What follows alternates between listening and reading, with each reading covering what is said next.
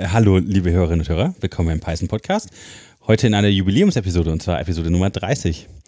Ähm, natürlich sind wir wieder mit dem Jochen da und ich bin der Dominik. Hallo Dominik. Und heute haben wir auch einen besonderen Gast und da ist das die Ines. Genau, hallo Ines. Ja, äh, wollen wir die Ines mal vorstellen, Jochen?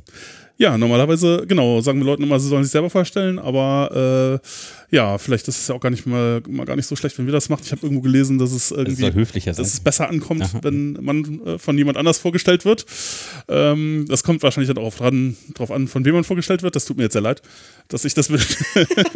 Aber äh, ja, also, ja, also Ines ist Explosion. Also wer ist Ines, bitte? Äh, genau, also ich, wir, wir kamen drauf, weil ich ja, äh, von, von einem Hörer eine Mail bekommen habe, der sich äh, dafür interessierte, äh, irgendwie ein bisschen mehr über äh, Machine Learning, Natural Language Processing beziehungsweise halt Spacey äh, zu hören. Und da dachte ich so, oh ja, ähm, das stimmt, das, das wollte das wollt ich doch auch äh, selber äh, schon immer mal gerne machen. Und habe dann halt irgendeine Mail an äh, Ines geschrieben. Und Ines, was was mit Spacey zu tun? Und genau, ja. Ja. Ines nickt. Also genau, wir, ja. wir, ja, ähm, wir bei Explosion, wir entwickeln Spacey, eine Open Source Bibliothek für Natural Language Processing in Python. Ähm, und daran arbeiten wir, daran arbeite ich seit ähm, ein paar Jahren. Und ähm, ja, das, damit verbringe ich auch einen Großteil meiner Zeit und wir entwickeln auch andere Produkte und ähm, Tools, hauptsächlich für Softwareentwickler, die mit Machine Learning und vor allem auch mit NLP arbeiten. Also quasi, wir, ja, wir entwickeln Software für Softwareentwickler, um quasi den Alltag ein bisschen schöner und produktiver zu gestalten. Hört sich spannend an. Ähm, ich würde ähm, vielleicht vorstellen, dass wir so ein bisschen mit einer Einleitung anfangen für Menschen, die uns noch nicht so folgen können, weil die vielleicht im Thema noch nicht ganz so tief drin sind. Vielleicht nochmal so ganz kurz die Begrifflichkeiten klären. Was ist denn jetzt überhaupt so das NLP und was macht man damit und ähm, was für Features würde man denn sowas wie Spacey machen wollen und äh, sowas vielleicht?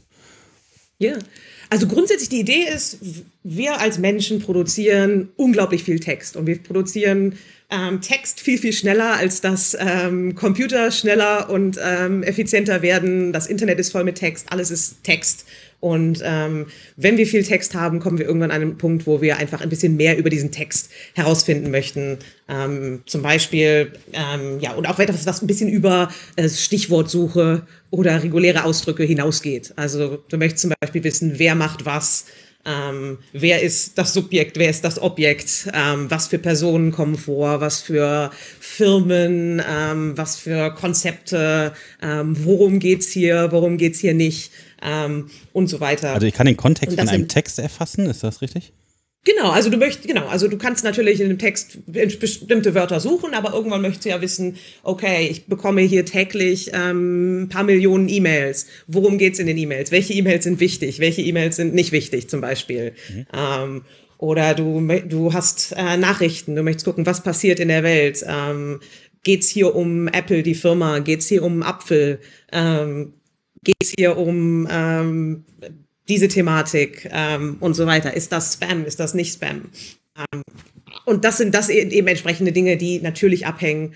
Einmal vom Kontext, ähm, die auch gar nicht unbedingt immer ganz einfach zu erfassen sind, denn Sprache ist ja relativ komplex, Sprache ist sehr zweideutig ähm, und oft sind das auch Dinge, die viel mehr zu tun haben mit dem ganzen, mit dem größeren Kontext, die Welt, die Sprache, wie funktioniert Englisch, wie funktioniert Deutsch, ähm, was sagt man so normal und also hat das viel mit äh, was bedeutet das? zu tun oder ähm ähm, genau, also hm. oft, oft, ähm, genau, Computerlinguistik ist auf jeden Fall auch ein Teil ähm, von, vom Bereich ähm, NLP, definitiv.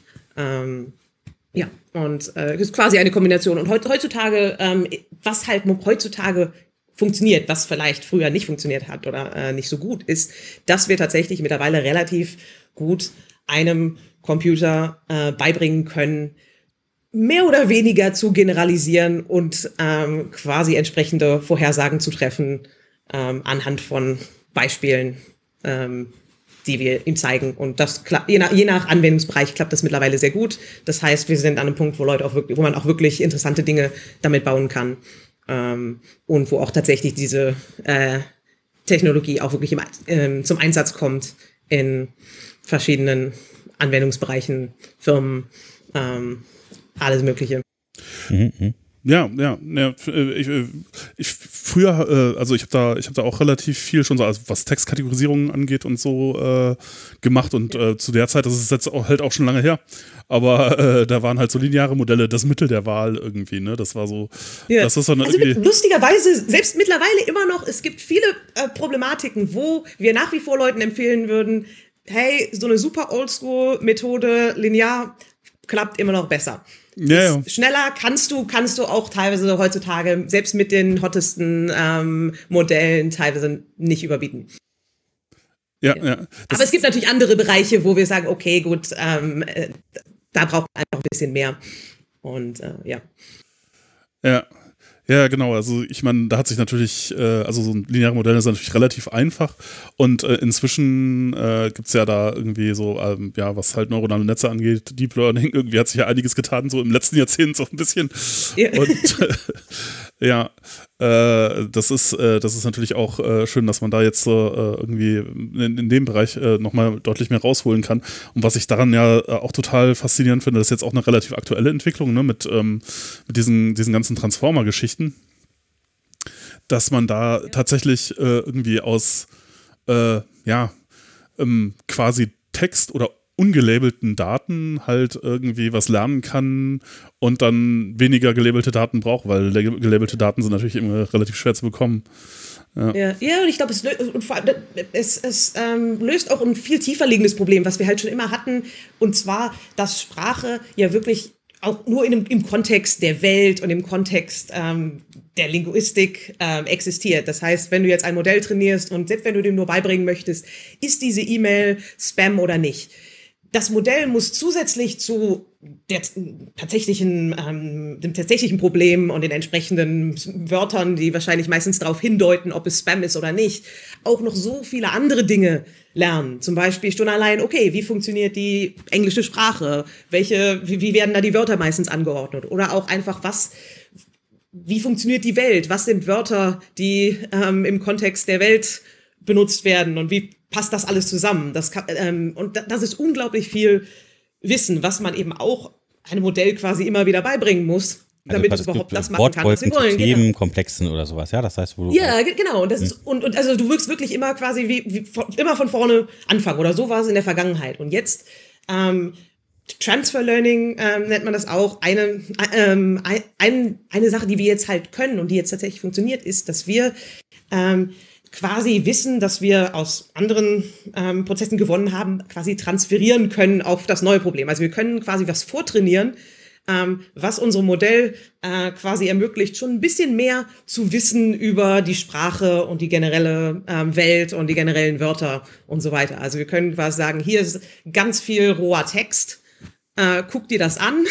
Und äh, wie es zum Beispiel funktioniert, ist, die Aufgabe ist, ähm, hier sind ein paar, paar, Wörter und wir lassen jetzt ein Wort weg und dann ähm, lassen wir unser Modell ähm, vorhersagen, was das Wort sein könnte. Und das machen wir relativ lange, ähm, bis ähm, es hoffentlich eine ganz gute Gewichtung aufgebaut hat und das nächste Wort vorhersagen kann. Und es hat sich herausgestellt, dass diese Aufgabe sich sehr gut generalisieren lässt für andere Sachen. Das heißt, diese, die Gewichtungen, die wir da aufbauen, die haben unglaublich viel Informationen inkodiert quasi über die Sprache, was ja auch irgendwie Sinn macht, wenn du überlegst, okay, was muss man wissen oder lernen, um das nächste Wort vorhersagen zu können. Mhm. Und das ist quasi so die Essenz ähm, von dem, was jetzt quasi ein bisschen neuer ist und was ähm, auch dafür sorgt, dass man eben relativ wenig gelabelte oder spezifische Daten braucht, ähm, um auch ein relativ komplexes neues Problem zu lösen, da man eben auf dieses generellere Wissen zurückgreifen kann. Also man kann quasi diese Gewichte vortrainieren.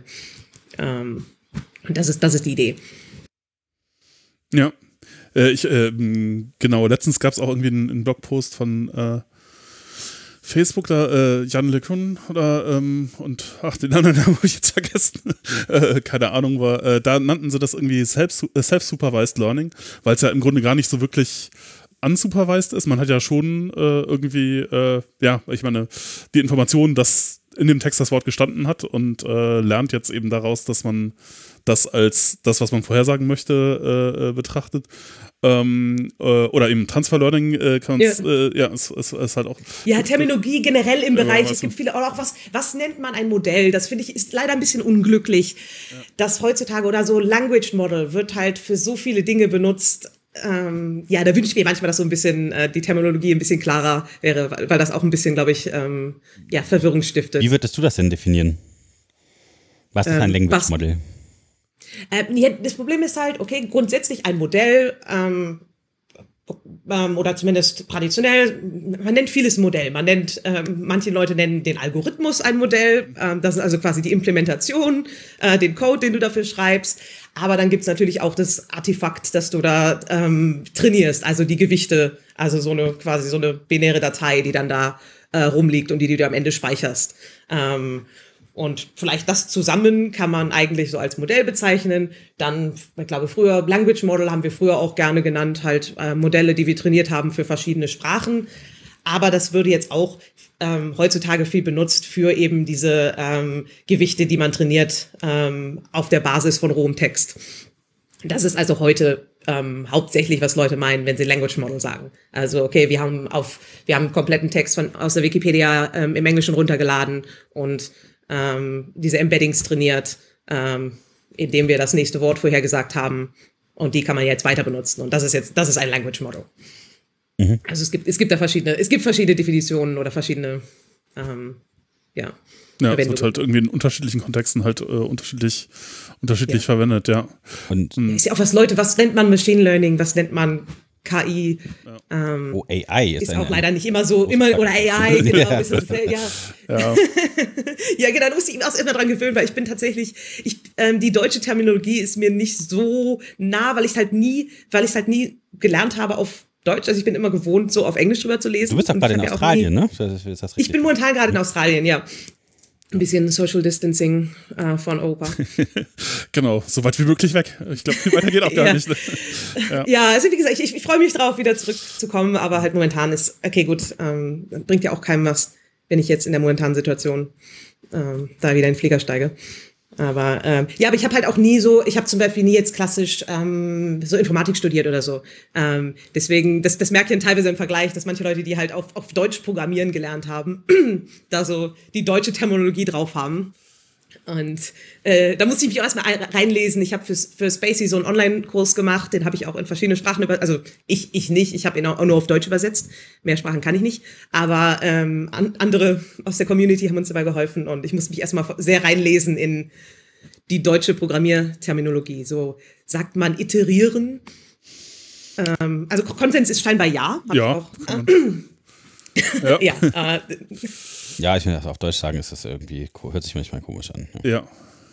Ja. Es ist sehr eigenartig. Ich komme äh, äh, manchmal jetzt so im, im, im, im also das Problem hatte ich jetzt letztens, äh, dass dann äh, irgendwie, ähm, ich weiß nicht, Domain-Driven Design, ob das euch ein, ein, Begriff ist, wo man, wenn man jetzt in einer anderen Domäne unterwegs ist, also äh, gar nicht unbedingt jetzt, äh, wenn es ums Programmieren geht, sondern einfach fachlich ist man halt in irgendwas unterwegs, wo Leute halt ihre eigene Sprache für entwickelt haben, um sich überhaupt austauschen zu können über das Thema, mit dem sie da zu tun haben. Und da habe ich dann erstmal alles nach Englisch übersetzt, weil ich, weil ich das so schrecklich fand, äh, weil das geht gar nicht, wenn da irgendwie so deutsche Wörter im Source Code stehen. Und dann dachte ich so, oh, das muss ich unbedingt übersetzen. Und dann habe ich dann weitergelesen und dann hieß es so, naja, nee, am besten immer die Originalbegriffe benutzen, weil ansonsten ist das die totale Verwirrung. Man weiß hinterher überhaupt gar nicht mehr, was was bedeutet. Ja, das mir dann auch passiert. Ähm, das, es, ist, äh, es ist irgendwie nicht so einfach, ja. Mit den unterschiedlichen Sprachen ist blöd. Ja, oder ja. Mischung halt, ne? Also ganz gerade im IT-Bereich ist ja voll auch so Denglisch irgendwie dann, ja. ne? Ja. Ja, und ich meine, Programmieren an sich, ich meine, Python ist Englisch. Ja. Und auch so, du merkst ja natürlich, du hast die Wörter, ist, du programmierst auf Englisch. Oder schon allein, wenn du dir so eine deutsche Tastatur anguckst. Die englische Tast äh, Programmiersprachen sind meist für die amerikanische Tastatur entwickelt worden. Deswegen haben wir den Backtick an der blödesten Stelle ähm, und es ist eigentlich der Akzent.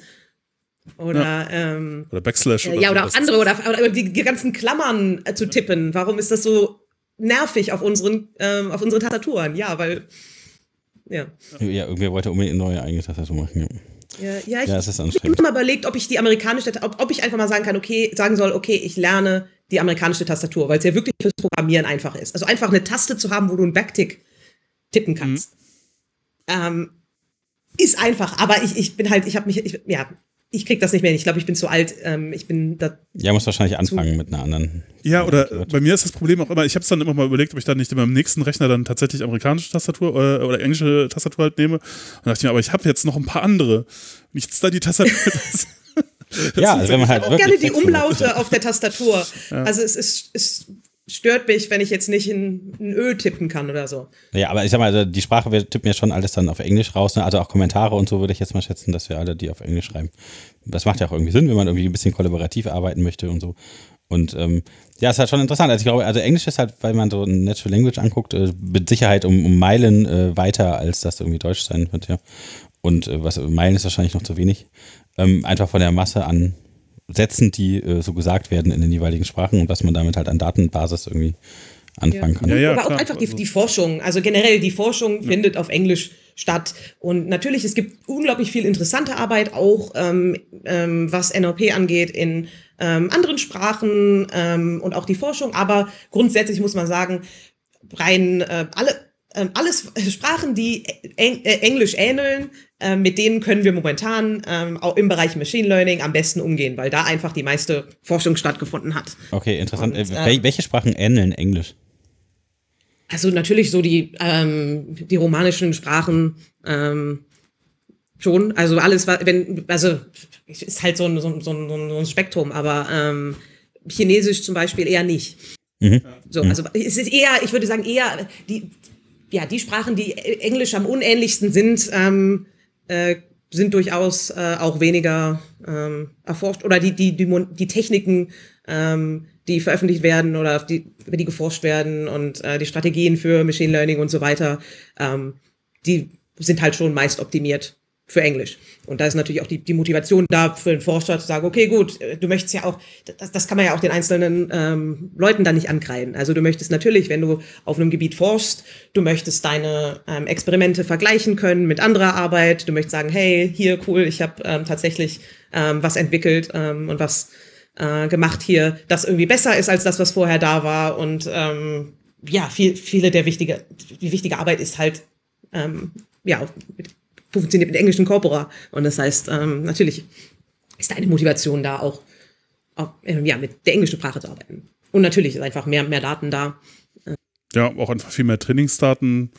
Ähm, ja, das ist. Ja, aber, aber man muss auch sagen, okay, momentan, wir sind am Punkt, wo man braucht gar nicht mehr unbedingt so viel, so viele Daten. Man kann, ja, ja. Ähm, man kann Daten ähm, selber erstellen. Das ist ja auch ein Bereich, in dem wir arbeiten. Also unser äh, kommerzielles Produkt, wodurch wir auch Geld verdienen, weil wir machen ja unglaublich viel Open Source, was wir äh, verschenken quasi, ähm, ist Prodigy. Das ist ein Annotationstool, speziell entwickelt für Entwickler und Machine Learning. Also die Idee ist, okay, oft, du willst dir halt, wenn du halt ein spezielles Problem löst, ist es oft nicht damit getan, dir einfach irgendwas, irgendein Modell aus dem Internet runterzuladen, das irgendjemand anders mal trainiert hat und das vielleicht ein bisschen ähnlich ist zu dem, was du machen möchtest. Hm. Und da wir auch heute an einem Punkt sind, wo wir sagen, oh, du brauchst, du brauchst gar nicht mehr Big Data, Milliarden an, ähm, da, an weiß nicht, Beispielen, auch ein paar hundert, paar tausend. Damit kannst du echt, also wenn du es wenn gut machst und wenn ähm, das gut durchdacht ist und ähm, äh, ja, du dir Gedanken machst, okay, wie strukturiere ich das Problem, kannst du damit echt super äh, Resultate mittlerweile erzielen. Das heißt, es ist auch ja äh, komplett machbar, dass du sagst, hey, ich setze mich einfach hin und verbringe eine Stunde, gucke mir meine Daten wirklich an, überlege mir, wie label ich die und wenn das Tool effizient ist ähm, und du damit gut arbeiten kannst, kannst selbst du als einzelner Mensch äh, innerhalb von einer Stunde ein Datenset erstellen, mit dem du wirklich was auch produktiv machen kannst.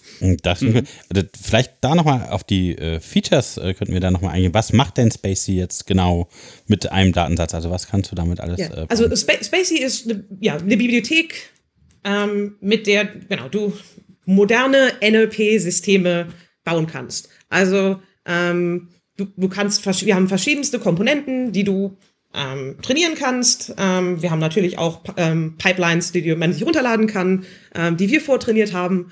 Und für verschiedene, verschiedenste Tasks oder verschiedenste Probleme kannst du halt ähm, genau deinen Text reinfüttern und du bekommst am Ende die Annotationen ähm, die das Modell extrahiert hat, hat am Ende raus. Also zum Beispiel Wortart, fängt an bei Wortarten. Du fütterst einen Text rein und das Modell kann vorhersagen, ist das ein Verb, ist das ein Nomen ähm, und so weiter, ähm, je nach Sprache. Ähm, dann gibt's natürlich auch die Beziehungen der Wörter zueinander. Ist das das Subjekt? Ist das das Objekt? Das ist auch was, was man äh, vorhersagen kann und Spacey hat halt auch entsprechende Datenstrukturen, die das halt auch abbilden können. Denn ähm, das auch, du möchtest ja idealerweise, möchtest du nicht ähm, alles hier, hier eine Liste, hier ein Dictionary haben, sondern du möchtest wirklich alles effizient gespeichert haben an einem Punkt und du möchtest jedes Wort am Ende zu jedem anderen Wort äh, wieder zurückführen können. Also du möchtest wirklich, okay, hier habe ich ein Wort im Kontext. Wie hängt das Wort mit dem Wort zusammen? Wie ähm, hängt das mit dem Satz zusammen? Und ähm, da hat Spacey halt auch die Datenstrukturen, ähm, die dich damit effizient arbeiten lassen sich Named Entity Recognition, das heißt, ähm, man kann auch ähm, basierend auf einem Text voraussagen, welche Wörter sind zum Beispiel eine Pers ein Personenname, ein Städtename, ähm, Produktname, Firmenname äh, und so weiter. Und das ist natürlich vor allem spannend, wenn man das halt auf seine ganz spezielle Problematik zuschneidet. Also wenn man genau spezielle Begriffe in seinem Bereich hat und dann kannst du wirklich ein Modell trainieren, dass das entsprechend ähm, dir vorhersagen kann und dann hast du halt ja, also alle Fachbegriffe den Personennamen. Für die, ja. für die Domäne irgendwie, ne? genau, halt und dann kannst du auch sagen, okay, der Personenname, ist, der, ist das jetzt das Subjekt oder das Objekt und so weiter.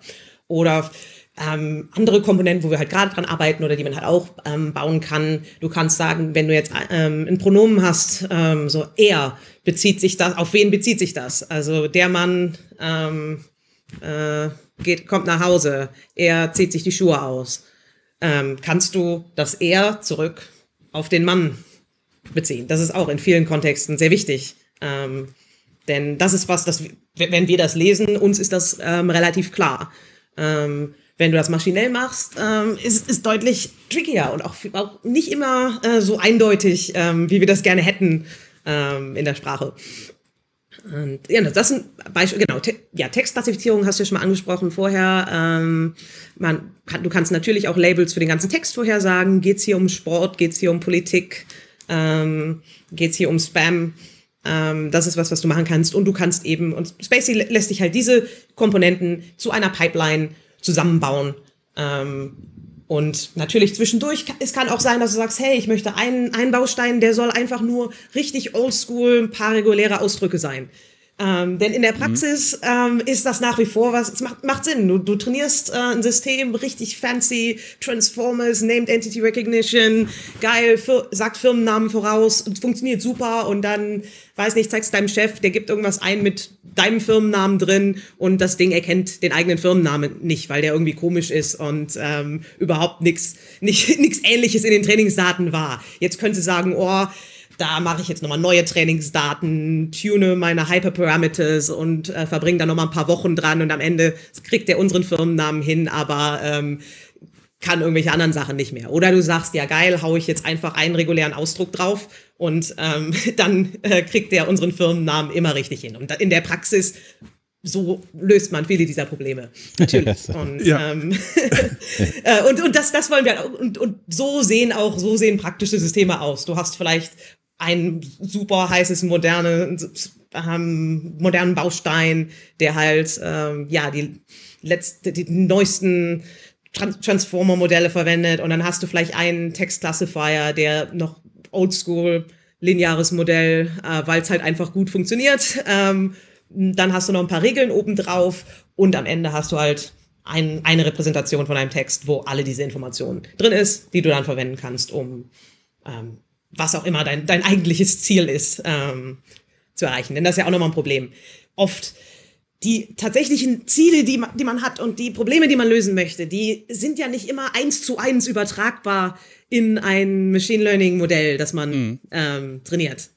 Das ist auch sowas, okay, es klingt, so stellen sich das manche Leute manchmal vor, oh, unsere Firma möchte, dass wir das und das und das auslesen und das am Ende so und so in die Datenbank eingeben ähm, kann man versuchen, wirklich von A nach B komplett ein, eine, ein System vorhersagen zu lassen, ist aber oft in der Praxis ähm, ja nicht sonderlich äh, nützlich. Und auch nicht, oft muss man sich hinsetzen, okay, wie kann man das Problem runterbrechen in kleinere Bausteine, die man auch tatsächlich effektiv mit den technischen Möglichkeiten, die wir momentan haben, lösen kann. Naja, ja. Ja, es ist auch immer wieder, ich meine, ich finde find das ja äh, tatsächlich erstaunlich, dass sich im Grunde alle Probleme letztendlich dann doch, äh, dann auch vielleicht mal manchmal in mehreren Schritten, aber auf eben sowas Simples wie ja, binäre Klassifikationen quasi runterbrechen lassen, weil ähm, ja. ist, ähm, ja, von binärer Klassifikation zu Multilabel, also dass man halt mehrere Labels jetzt für den Text vorher sagt oder so, ist eigentlich quasi auch das Gleiche. Und ähm, ja, dann gibt es halt noch Regression und dann gibt es halt noch Clustering und dann war es das im Grunde schon. Aber äh, man kann damit halt eine Menge machen. Dann dachte ich, so, hm, damit soll man wirklich alles machen können. Aber ja, also es geht schon, aber man muss sich halt dann doch ein bisschen, ähm, ja, manchmal. Ich glaube, es geht halt um so, auch so ein bisschen ums Mindset, aber das ist ja auch beim Programmieren generell nicht ja. anders. Also wenn du jetzt sagst, okay, ich habe hier ein Problem, das möchte ich lösen mit Python, dann musst du auch überlegen, okay, was habe ich hier zur Verfügung? Ähm, was sind so diese Abstraktionen? Wie strukturiere ich das? Ähm, was macht Sinn, was macht keinen Sinn? Ähm, und das ist quasi der Job, den du dann als Softwareentwickler löst. Und äh, so ähnlich ist es auch im Bereich Machine Learning. Ist auch quasi eine Art zu programmieren. Ja. Ist halt nur ein bisschen anders und ähm, man hat halt noch diese Daten als die Komponente. Ähm, Im so klassischeren Programmieren hast du halt ein Programm, da geht was rein, kommt immer kommt was raus. Hier hast du Code plus Daten. Ja, bezieh bezieh beziehungsweise das, was man programmiert, ist nicht so sehr äh, ein, ein, Algorithmus, aber man, man legt eher die Daten für ein Modell fest, das dann irgendwie äh, äh, tatsächlich dann irgendwie was, was macht. Das fand ich auch interessant. Das gab es, glaube ich, 2018 gab es einen, einen Vortrag von, von Andrei Karpati, ich weiß gar nicht, wie das ausgesprochen ja. wird, äh, Software äh, 2.0 oder Software 2. Genau, also das ist auch ja, genau, das ist eine sehr ähnliche Idee, ja. Genau, der, ja. der sagt ja auch, ja, also früher haben wir halt äh, sozusagen eine, also Lösungs, also wir haben ein Problem und dann äh, haben wir einen Lösungsraum für dieses Problem und äh, wenn wir jetzt das explizit programmieren, dann nehmen wir uns einen ganz winzigen Punkt aus diesem Lösungsraum raus und äh, definiere den halt exakt. Aber tatsächlich kann man ja auch vielleicht einfach eben per Daten so, ein, so eine Region aus dem Lösungsraum rauszeichnen äh, und dann halt ein Optimierungsverfahren verwenden, um tatsächlich die äh, Lösungen zu finden. Also quasi in, in, in, ja, per Machine Learning ein Modell trainieren, das dann halt sozusagen die Lösung äh, äh, äh, modelliert. Und ähm, dann ist, dann verändert sich der, der Job als Programmierer halt so, so ein bisschen. Und ähm, ja, das, das fand ich auch sehr interessant. Ich dachte so, ja, das ist natürlich, das hebt es dann wieder auf eine etwas abstraktere Ebene dann werden natürlich die Tools, die man dafür braucht, halt extrem wichtig und ähm, sehr interessant. Genau, und auch, auch, auch ähm, die, die, Daten einen ganz anderen Stellenwert bekommen. Und das ist halt auch was, was meiner Meinung nach nach wie vor nicht genug Aufmerksam bekommen, äh, Aufmerksamkeit bekommen. Also auch so als Analogie jetzt, wenn du programmierst, äh, klassisch, hast, schreibst du deinen Code, dann hast du einen Compiler, da geht dein Code rein und am Ende hast du ein Programm, kommt ein Programm raus. Und ähm, jetzt mit Machine Learning hast du deine Daten, du hast einen Algorithmus und am Ende trainierst du dein Modell und dein Modell kommt raus. Und wenn du jetzt ähm, feststellst, okay, dein Modell ist nicht sonderlich geil oder im klassischen Programmieren, das Programm, was am Ende rauskommt aus deinem Compiler, macht nicht das, was es soll, ist zu langsam, funktioniert nicht, hat Bugs, was machst du? Du könntest natürlich hingehen und sagst, sagen, okay, da gehe ich jetzt erstmal an den Compiler ran und schreibe mir meinen eigenen Compiler. Machst du aber normalerweise nicht. Normalerweise, du gehst in deinen Code rein und veränderst deinen Code ähm, und passt den an und fix den, äh, damit dein Programm am Ende besser wird. Nicht, ich will damit nicht sagen, es gibt super viel Arbeit, die man auch im Bereich Compiler noch machen kann, aber das ist normalerweise so nicht, äh, nicht ähm, das Erste, was man macht. Und analog natürlich, Machine Learning, wenn dein Modell nicht das macht, was es soll ähm, und damit nicht äh, zufrieden bist, kannst du hingehen und deinen Algorithmus tweaken. Und natürlich kann sein, dass da ein Bug drin ist, ähm, der dafür sorgt, dass dein Modell nichts lernt. Aber meistens, was du machen solltest, ist dir die Daten angucken. Und äh, wir sind ja, und du kannst, du, das, das Schöne am, am praktischen Machine Learning oder quasi praktischen NLP, wenn du es halt wirklich anwendest auf Probleme, ist, dass du quasi selber entscheiden kannst, wie schwierig oder wie ähm, einfach du dir quasi das Problem machst. Du kannst ja kontrollieren, wie du deine Daten annotierst, wie du die aufbereitest, ähm, wie du das Problem runterbrichst. Ähm, und das ist, glaube ich, auch, wie sich zum Beispiel das, die angewandte Praxis so ein bisschen unterscheidet vom, von der reinen Forschung. In der Forschung ist das Ziel ein ganz anderes. Du hast ähm, ein Problem, du hast ein, quasi eine Benchmark, ähm, du hast einen Algorithmus, den du entwickelt hast und dann, es macht natürlich Sinn, wir wollen alle unsere Algorithmen am selben Problem vergleichen. Denn nur so kannst du sehen, ist das, was ich jetzt hier äh, mache, besser als das, was jemand anders gemacht hat? Macht meine Idee Sinn? Funktioniert das? Ähm, Das heißt, da setzt du dich typischerweise nicht hin und änderst ähm, das Problem, denn dann ähm, hat deine ganze Forschung keinen Sinn mehr. Ähm, ja. Aber so, so, das sind eben ein bisschen die anderen ähm, Denkweisen, ähm, die man da hat. Und ähm, das ist auch, glaube ich, etwas, was ähm, ja, was einfach die angewandte Praxis unterscheidet. Und auch jetzt, um es wieder zurückzuführen, ein bisschen auf das, was wir so machen, was auch so ein bisschen die Philosophie von Spacey unterscheidet von vielleicht ähm, anderen Bibliotheken und auch die, die Gedanken, die wir uns machen müssen. Unsere Nutzer sind ja ähm, ähm, Entwickler, die wirklich ähm, in der Praxis die Systeme, Systeme bauen. Und das heißt, wir müssen natürlich Entscheidungen treffen, die das besonders effizient ähm, und ähm, ja, einfach machen, aber auch ja, die Möglichkeit geben, eben diese Bausteine entsprechend zusammenzusetzen, manche Bausteine wieder zu verwenden und eben ähm, ja, eine flexible Möglichkeit zu haben, diese, diese Systeme halt zu bauen und auch zu testen. Ähm, und auch zu sehen, okay, wenn was nicht funktioniert, möchtest du ja gucken, wo ist das Problem? Das ist sehr schwer, wenn alles so eine Blackbox ist und du am Ende nicht weißt, was passiert da. Da geht was rein, am Ende kommt was raus und ja, ja. das war's halt. Ja, ja, ja, genau. Und das ist natürlich auch sowas, was ja, eben, äh, man, man wahrscheinlich im akademischen Bereich nicht so häufig hat, dass man eben auch mit den Annotationstools äh, äh, viel zu tun hat oder auch mit, also was ich auch immer häufig sehe, dass man, dass halt dieses was, wie speichert man Daten, wie reagiert man darauf, wenn sich Daten verändern oder so, ist halt ein ganz wichtiger Teil. Dieser ganze Data Engineering Aspekt ist halt auch total wichtig. Ja. Und den hat man halt eigentlich gar nicht, wenn man jetzt mit fixen Corpora arbeitet, die ja. äh, immer gleich Ja, und ich meine, das ist wie gesagt, das ist ja nicht die, die der, der, das ist ja auch nicht unbedingt was, wo sich ein Forscher mit beschäftigen nee, genau, möchte. Aber ich glaube, es ist eher was, was man auf der anderen Seite, wenn man eben ähm, im angewandten Bereich arbeitet, sich halt ähm, bewusst machen muss, okay, das ähm, oder es, es, gibt so ein bisschen den, momentan, viele Leute sind unglaublich heiß drauf und wollen sich halt so, okay, die letzte Forschung direkt rein, ähm, äh, ins Blut ähm, direkt injizieren, ähm, so schnell wie möglich. Und in manchen Bereichen, also manchen Bereichen geht das. Und natürlich, wir haben wirklich in den letzten Jahren vor allem sehr, sehr schnelle Adoption gesehen von Dingen, die in der Forschung entwickelt wurden und auch ähm, ja praktisch sehr schnell ähm, auch ähm, ja verwendbar waren. Ähm, ähm, und natürlich, der, der, der Kreislauf wird schneller und wenn irgendwas Interessantes rauskommt, ähm, dann dauert es auch weniger lang, äh, dauert es auch nicht mehr so lange, bis man auch tatsächlich was Sinnvolles damit machen kann. Aber es ist halt nicht immer so. Und es ist auch nicht immer nur, weil irgendein Paper rauskommt, was halt spannend klingt, heißt es nicht, dass es unbedingt das, das, das, sein, das ist, was ein System auf jeden Fall jetzt braucht. Und ähm, ja. Ja. ja. wie gesagt, selbst mit einem, für viele Probleme, selbst mit einem oldschool-linearen Modell kannst du oft ähm, ja, viel machen. Oder wenn, wenn dein lineares Modell das überhaupt nicht hinkriegt, ähm, heißt es auch oft, dass vielleicht deine, die, die, Definition deines Problems ähm, eher das Problem ist als mhm. der, der genaue Algorithmus. Ja. Ja, ja, ja, ja. Ja. Ähm, Genau. Äh, ja, ähm, ihr macht ja, ihr macht ja auch noch diese, äh, eben ähm, Prodigy, äh, dieses Annotationstool. Äh, das ist auch alles quasi so wie, wie Spacey auch Python, äh, beziehungsweise wahrscheinlich dann im Frontend irgendwie was anderes, das äh, weiß ich gar nicht. Aber ja, also Frontend natürlich, du brauchst immer ein bisschen JavaScript, damit es im Browser läuft ähm, und es ist so eine relativ leichte React-App.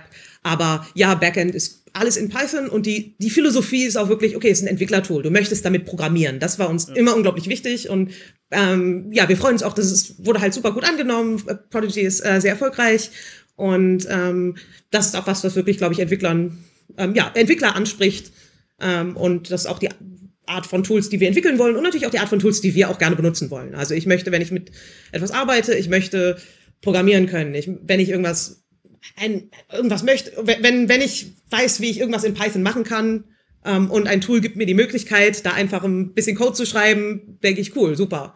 Läuft vor allem, weil ja auch äh, in dem Bereich fast alles andere in Python läuft. Ja. Ähm, wenn du jetzt Spacey benutzt oder auch andere Bibliotheken, die Modelle, ähm, das ist meistens Python.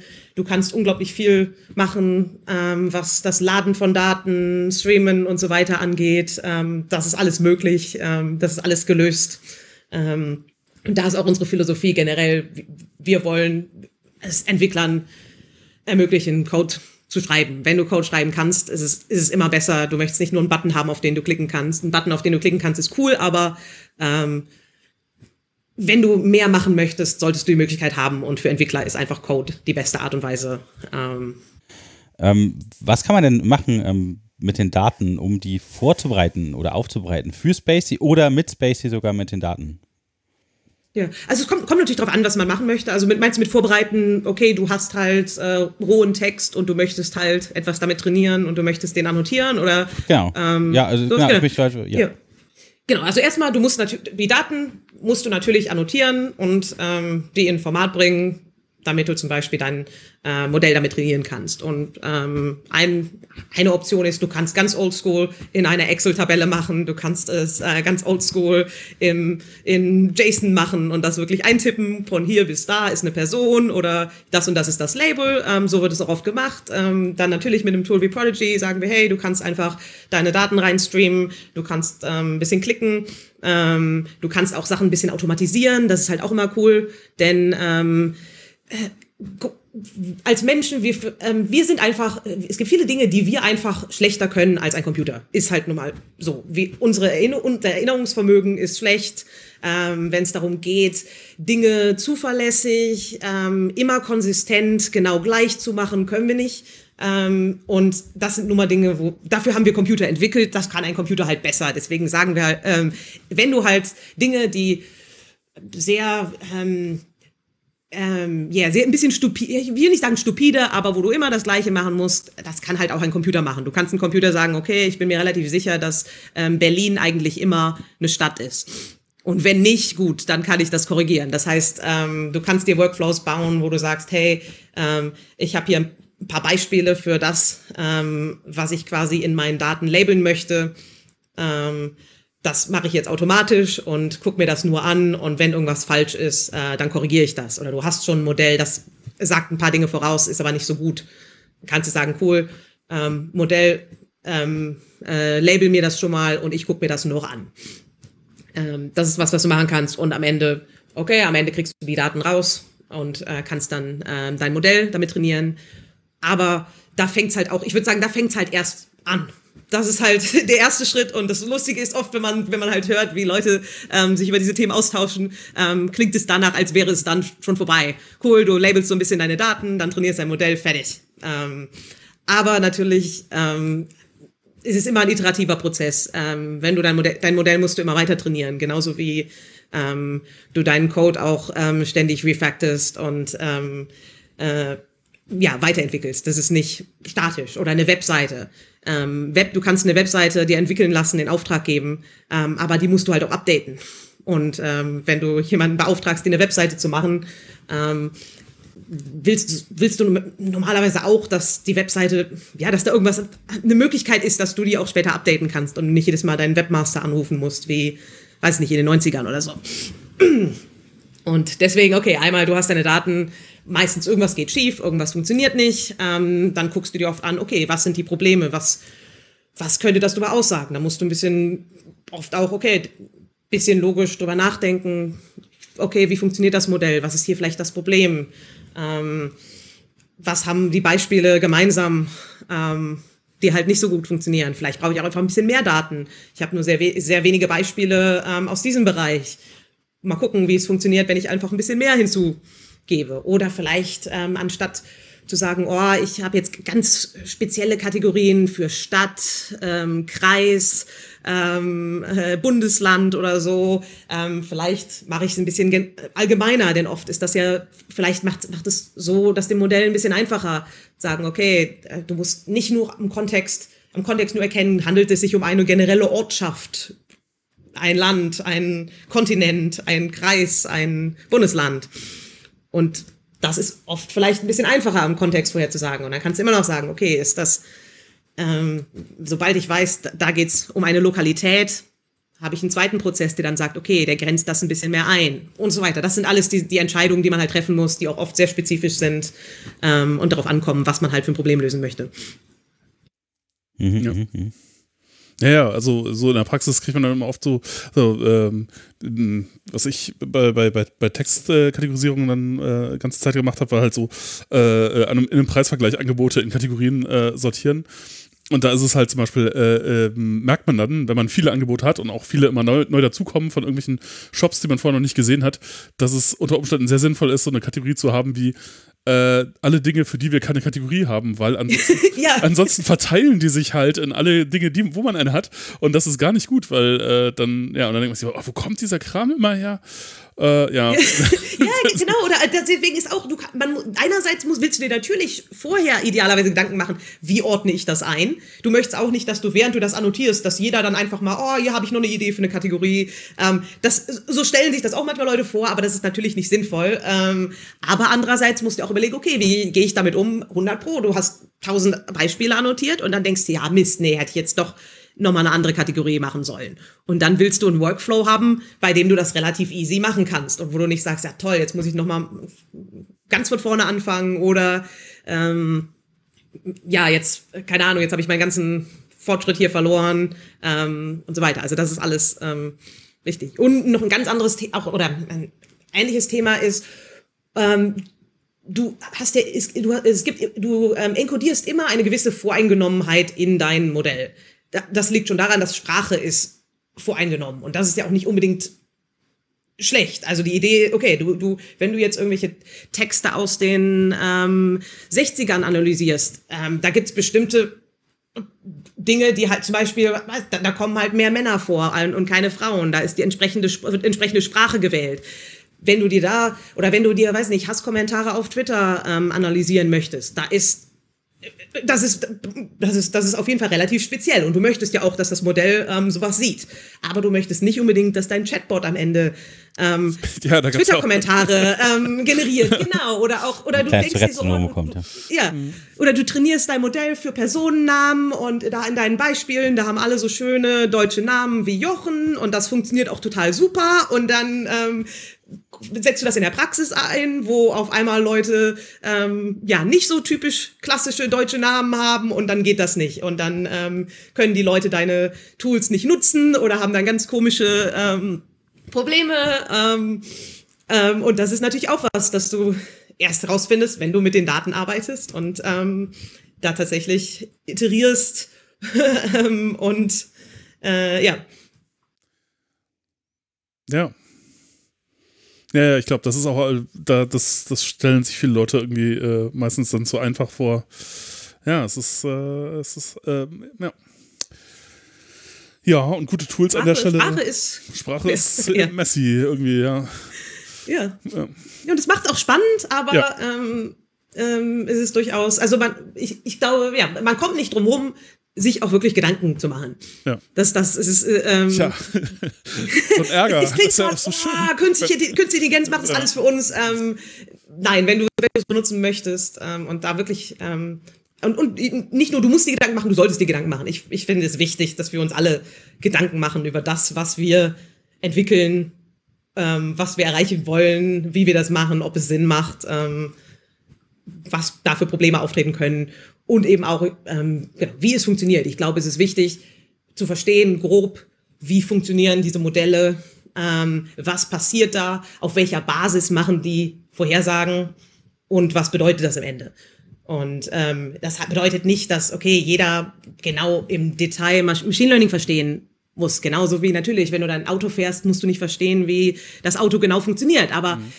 bis zum gewissen Grad ist es durchaus wichtig. Und deswegen finde ich es auch wichtig, ja, äh, äh, finde ich auch teilweise problematisch, ähm, wenn das so ein bisschen in, in manchen Tools oder in manchen Produkten so komplett wegabstrahiert wird. So, uh, gib irgendwas ein, unsere magische künstliche Intelligenz macht das alles für, für mhm. euch. Und ich glaube, da das Problem ist, dass es halt ähm, schon allein, ja, für die Benutzer ähm, das deutlich intransparenter macht, was da eigentlich passiert. Obwohl eigentlich, glaube auch der Endbenutzer sollte sich überlegen, okay, was, was geht da ab? Was in, oder wenn, okay, eine, hier, uh, eine KI macht das. Die erste Frage sollte sein, okay, womit wurde die trainiert? Ähm, oder auch, genau, in der, in der, in der Medienberichterstattung, okay, cool, irgendwas mit KI, ja, ähm, auf welcher Basis denn? Was macht das? Ähm, und das, und das einfach ein bisschen kritischer hinter, zu hinterfragen. Und ich glaube, dahin kommen wir nur, wenn wir halt, ähm, ja, auch dafür sorgen, dass jeder so ein bisschen grob eine Idee hat, wie das ähm, wie das so funktioniert ähm, und das ein bisschen einschätzen kann. Ja. Ja, das ist, äh, das ist momentan halt so eine, so eine Übergangszeit, wo äh, teilweise die Erwartungen halt total übertrieben sind, auf der anderen Seite halt nicht klar ist, was alles an tollen Sachen schon geht, wo man sich denkt, wo dann Leute sagen, ja, das geht ja dann auf keinen Fall. Und man denkt so, ja doch, eigentlich schon, das geht ja schon. ja. Also, ähm, ja. Und es ist halt ein bisschen unintuitiv, was auf ja. einmal funktioniert und was halt nach wie vor äh, schwer ja. ist, weil es halt auch nicht immer proportional ist äh, ja, zu dem, was man sich so vorstellt, ja. Und es ändert sich halt gerade. Und dann hat man mühselig gelehr gelernt, dass dies oder jenes nicht geht. Und dann ist das Wissen ja auch nur ein paar Jahre alt und dann plötzlich äh, ist es aber schon veraltet. Und das äh, geht in anderen Bereichen ja nicht so. Da stimmt das halt alles noch, wenn man das mal gelernt hat. Und ähm, ja, das macht halt viele Verwirrungen irgendwie auf allen Ebenen, ja. Ja. Ja. Ja, ist auf jeden Fall eine spannende Zeit, aber ich glaube, ist auch, ja, ja es gibt viele Möglichkeiten und ich glaube auch, es gibt, ja, es gibt viele Anwendungsbereiche, wo auch wirklich diese neuen Technologien einen großen ähm, ja, Unterschied machen können. Und, ähm das würde mich jetzt tatsächlich auch nochmal interessieren. Also, was für Anwendungsbereiche es denn da für alles gibt. Also, ich hab, also Chatbots haben wir jetzt irgendwie schon gesagt oder irgendwie jetzt Nachrichtenportale, die irgendwelchen Content generieren möchten oder sowas oder. Äh ja, also ich meine, äh, ähm, eigentlich im Endeffekt klar alles, wo du, wo du halt Text hast und was damit machen möchtest. Aber äh, tatsächlich, was ich immer sagen muss, es gibt natürlich so wow, fancy ähm, Dinge, die Leute entwickelt haben, die ganz äh, cool klingen und ähm, im Endeffekt vielleicht gar nicht so ähm, ja, so einen großen Unterschied machen praktisch. Und dann gibt's viele Dinge, die wir so und, und die uns im Alltag begegnen, ähm, wo die relativ langweilig klingen, wo du aber dann siehst, oh, das, das ähm, das macht wirklich ähm, was. Oder auch für schon allein, okay, für eine Firma intern, ähm, wenn die irgendwelche Dinge optimieren, die vielleicht vorher von Menschen manuell gemacht wurden oder ähm, wo eben entsprechende äh, Fehler passieren können, die man halt so ähm, äh, ja, den man so ein bisschen vorbeugen kann, ähm, wenn ähm, weiß ich nicht, die äh, Zentralbanken ihren Zinssatz ähm, besser ähm, anpassen können. Das ist, das es klingt erstmal super lame. Ähm, äh, ist jetzt nicht, nee, nee, ist, also, nee, das jetzt als, als Beispiel denkst du so, again, ähm, next. Aber das ist da tatsächlich was, was ähm, entsprechend auch einen po sehr positiven Einfluss hat auf ähm, die Welt, auf die Wirtschaft, unser generelles Zusammenleben. Also auch ähm, komplett. Ähm, das ist noch nicht mal so ein Beispiel, wo du sagst, uh, ähm, hier Finance, ähm, Evil, sondern das ist äh, ja, objektiv zu sagen, okay, gut, das, das, ähm, äh, davon haben wir eigentlich alle was. Ähm, jetzt, genau, als, als Beispiel, aber auch an, auch, ähm, ja, es, also ich würde schon sagen, die, ähm, die, die Sachen, die relativ gut funktionieren, sind nicht immer die ähm, sexiesten, ähm, wie man so gerne sagt, aber ähm, äh, ja, Okay, okay. Ja, ja, ich meine, ich kenne es halt häufig, äh, ich weiß nicht, ob das jetzt die Welt wirklich besser macht, aber es wird viel, viel verwendet eben in diesem ganzen Bereich äh, Werbung irgendwie automatisieren in gewisser ja, Weise oder. Äh, ich mein, da kann man sich, glaube ich, schon, da kann man sich tatsächlich drüber streiten. Mhm. Ähm, äh, ja. Äh, Was passiert eigentlich, wenn man sowas wie Spacey auf äh, Python als Sprache lassen würde? Also Text in Python, also eine Programmiersprache. Also es, es gibt, also Spacey jetzt an sich ähm, ist schwer zu sagen, weil natürlich die, die Implementationen, die wir jetzt entwickelt haben, die sind natürlich so ein bisschen getuned auf tatsächlich natürliche Sprache. Aber es gibt sehr interessante Projekte zu ähm, äh, Source Code, ähm, äh, ja, Analyse mit Machine Learning. Ich glaube, GitHub hat dazu auch was gemacht. Ähm, das war sehr spannend und ähm, ja, es gibt auch ein paar Projekte, wo du halt siehst, oh cool, ähm, auch dieser generative ähm, Ansatz, der funktioniert ja auch. Du kannst ja auch sagen, basierend auf diesen Wörtern oder diesen Tokens im ähm, Programmiersinne, ja, ja, ja. sage die nächsten äh, voraus. Und da, so kannst tatsächlich, und dann kannst du natürlich als ähm, äh, ja, du, kann, und du kannst natürlich sagen, was am Ende raus das Ding produzieren muss, muss natürlich äh, gültiger Code sein, der auch läuft. Und ähm, so haben auch Modelle entwickelt, die natürlich ähm, dann programmieren können. Also auf quasi replizieren können, was sie irgendwie, was andere Leute auf GitHub ähm, gepostet haben. Ja, so. Oder der super äh, Suggestion für Autocompletion oder sowas ist ja irgendwie dann auch relativ nah dran. Also auch, ja, genau. das ist zum Beispiel ein Bereich, wo ich sage, okay, das ist, das ist, das macht natürlich Sinn. Oder auch, wenn jetzt rein theoretisch, stell dir vor, du könntest sowas auf, wenn du hast eine riesen Codebase und du könntest sowas trainieren für deine eigene Codebase. Das wäre zum Beispiel noch mal cooler als jetzt, okay, auf, ganz auf der Basis von vom ganzen Internet oder du hast, du fängst an mit so einem relativ generischen Modell, das jetzt irgendwie auf GitHub alles Mögliche gesehen hat, dann passt du das so ein bisschen an mit deiner Codebase. Und dann könntest zum Beispiel dein Editor sagen, ja, hier hast du aber einen Namen benutzt, der irgendwie der sieht komisch aus oder diese Variable ähm, äh, das sieht irgendwie, das passt nicht. Das und dann kannst du sagen, ah ja, stimmt, stimmt, das war nicht so guter Stil oder ähm, stimmt, das, ähm, so machen wir das ja eigentlich nicht in dieser Codebase. Das, das ist zum Beispiel ganz spannend. Das, aber das ist auch wieder sowas, das ist cool, aber ist jetzt vielleicht nicht so hypig wie, wow, AI schreibt jetzt, äh, Programmier, äh, oder programmiert jetzt für uns. Ähm, mhm. Aber man, man muss eben auch sagen, auch selbst wenn du eben solche Dinge, Modelle trainierst, die eben die, die nächsten Wörter vorhersagen. Die können super interessante Dinge ausgeben, aber im Endeffekt, das ist kein, dein Modell ist kein Programmierer. Dein Modell tut so, dein Modell kopiert ähm, Programmierer. Genauso wie wenn du jetzt irgendwie ähm, so ein Modell fragst zu ähm, medizinischen Themen oder so. Auch wenn das das ganze Internet gelesen hat. Das kann sich dann als Doktor ausgeben oder so, als Arzt ausgeben. Oder es kann sich als ähm, es, es kann genau diesen, diesen Text produzieren, aber es kann nicht unbedingt ähm, Krebs heilen, weil es eben äh, nur das, replizi das repliziert, ähm, was andere Leute, was existiert an Text über die Heilung von Krebs zum Beispiel. Ja. Und ich, deswegen, ich glaube auch so, oh, die Idee, so, oh, wir, gibt's bald, brauchen wir bald keine Programmierer mehr. Ich finde, das ist immer ein bisschen ähm, nicht. Ich, ich finde auch, man kann sich, man kann sich Webentwicklung angucken. Das ist ein ganz gutes Beispiel. Da ist einfach ein paar Jahre voraus. Ähm, die Tatsache, dass jeder, jedes Café ähm, jetzt äh, sich eine Webseite einrichten kann, bedeutet nicht, dass wir keine Webentwickler mehr brauchen. Im Gegenteil, das ist als Beruf ähm, gefragter denn je. Es ist nur, ähm, ja, bestimmte Teile der Technologie sind halt zugänglicher, aber es gibt nach wie vor genug Leute, die daran arbeiten. Ähm, und es bedeutet auch, dass, okay, Firmen viel, viel mehr investieren. Jede Firma hat große Abteilungen, die sich halt mit Web-Apps, ähm, User Experience und so weiter beschäftigen. Das ist ganz normal. Ähm, und das geht auch nicht zurück, nur weil sich jeder jetzt irgendwie ja, du, online was, einen Blog einrichten kann. Was sich halt vielleicht dann doch verändern könnte, ist halt irgendwie der, die Art und Weise, wie man äh, sowas macht. Also dass man halt jetzt nicht vielleicht pure Syntax schreibt, sondern vielleicht irgendwie auch logische äh, Gedanken irgendwie formulieren kann und ähm, die Syntax dafür dann äh, übernommen wird vom Algorithmus. Ich weiß nicht, ob das wirklich ja, gehen kann, vielleicht. aber das ist irgendwie.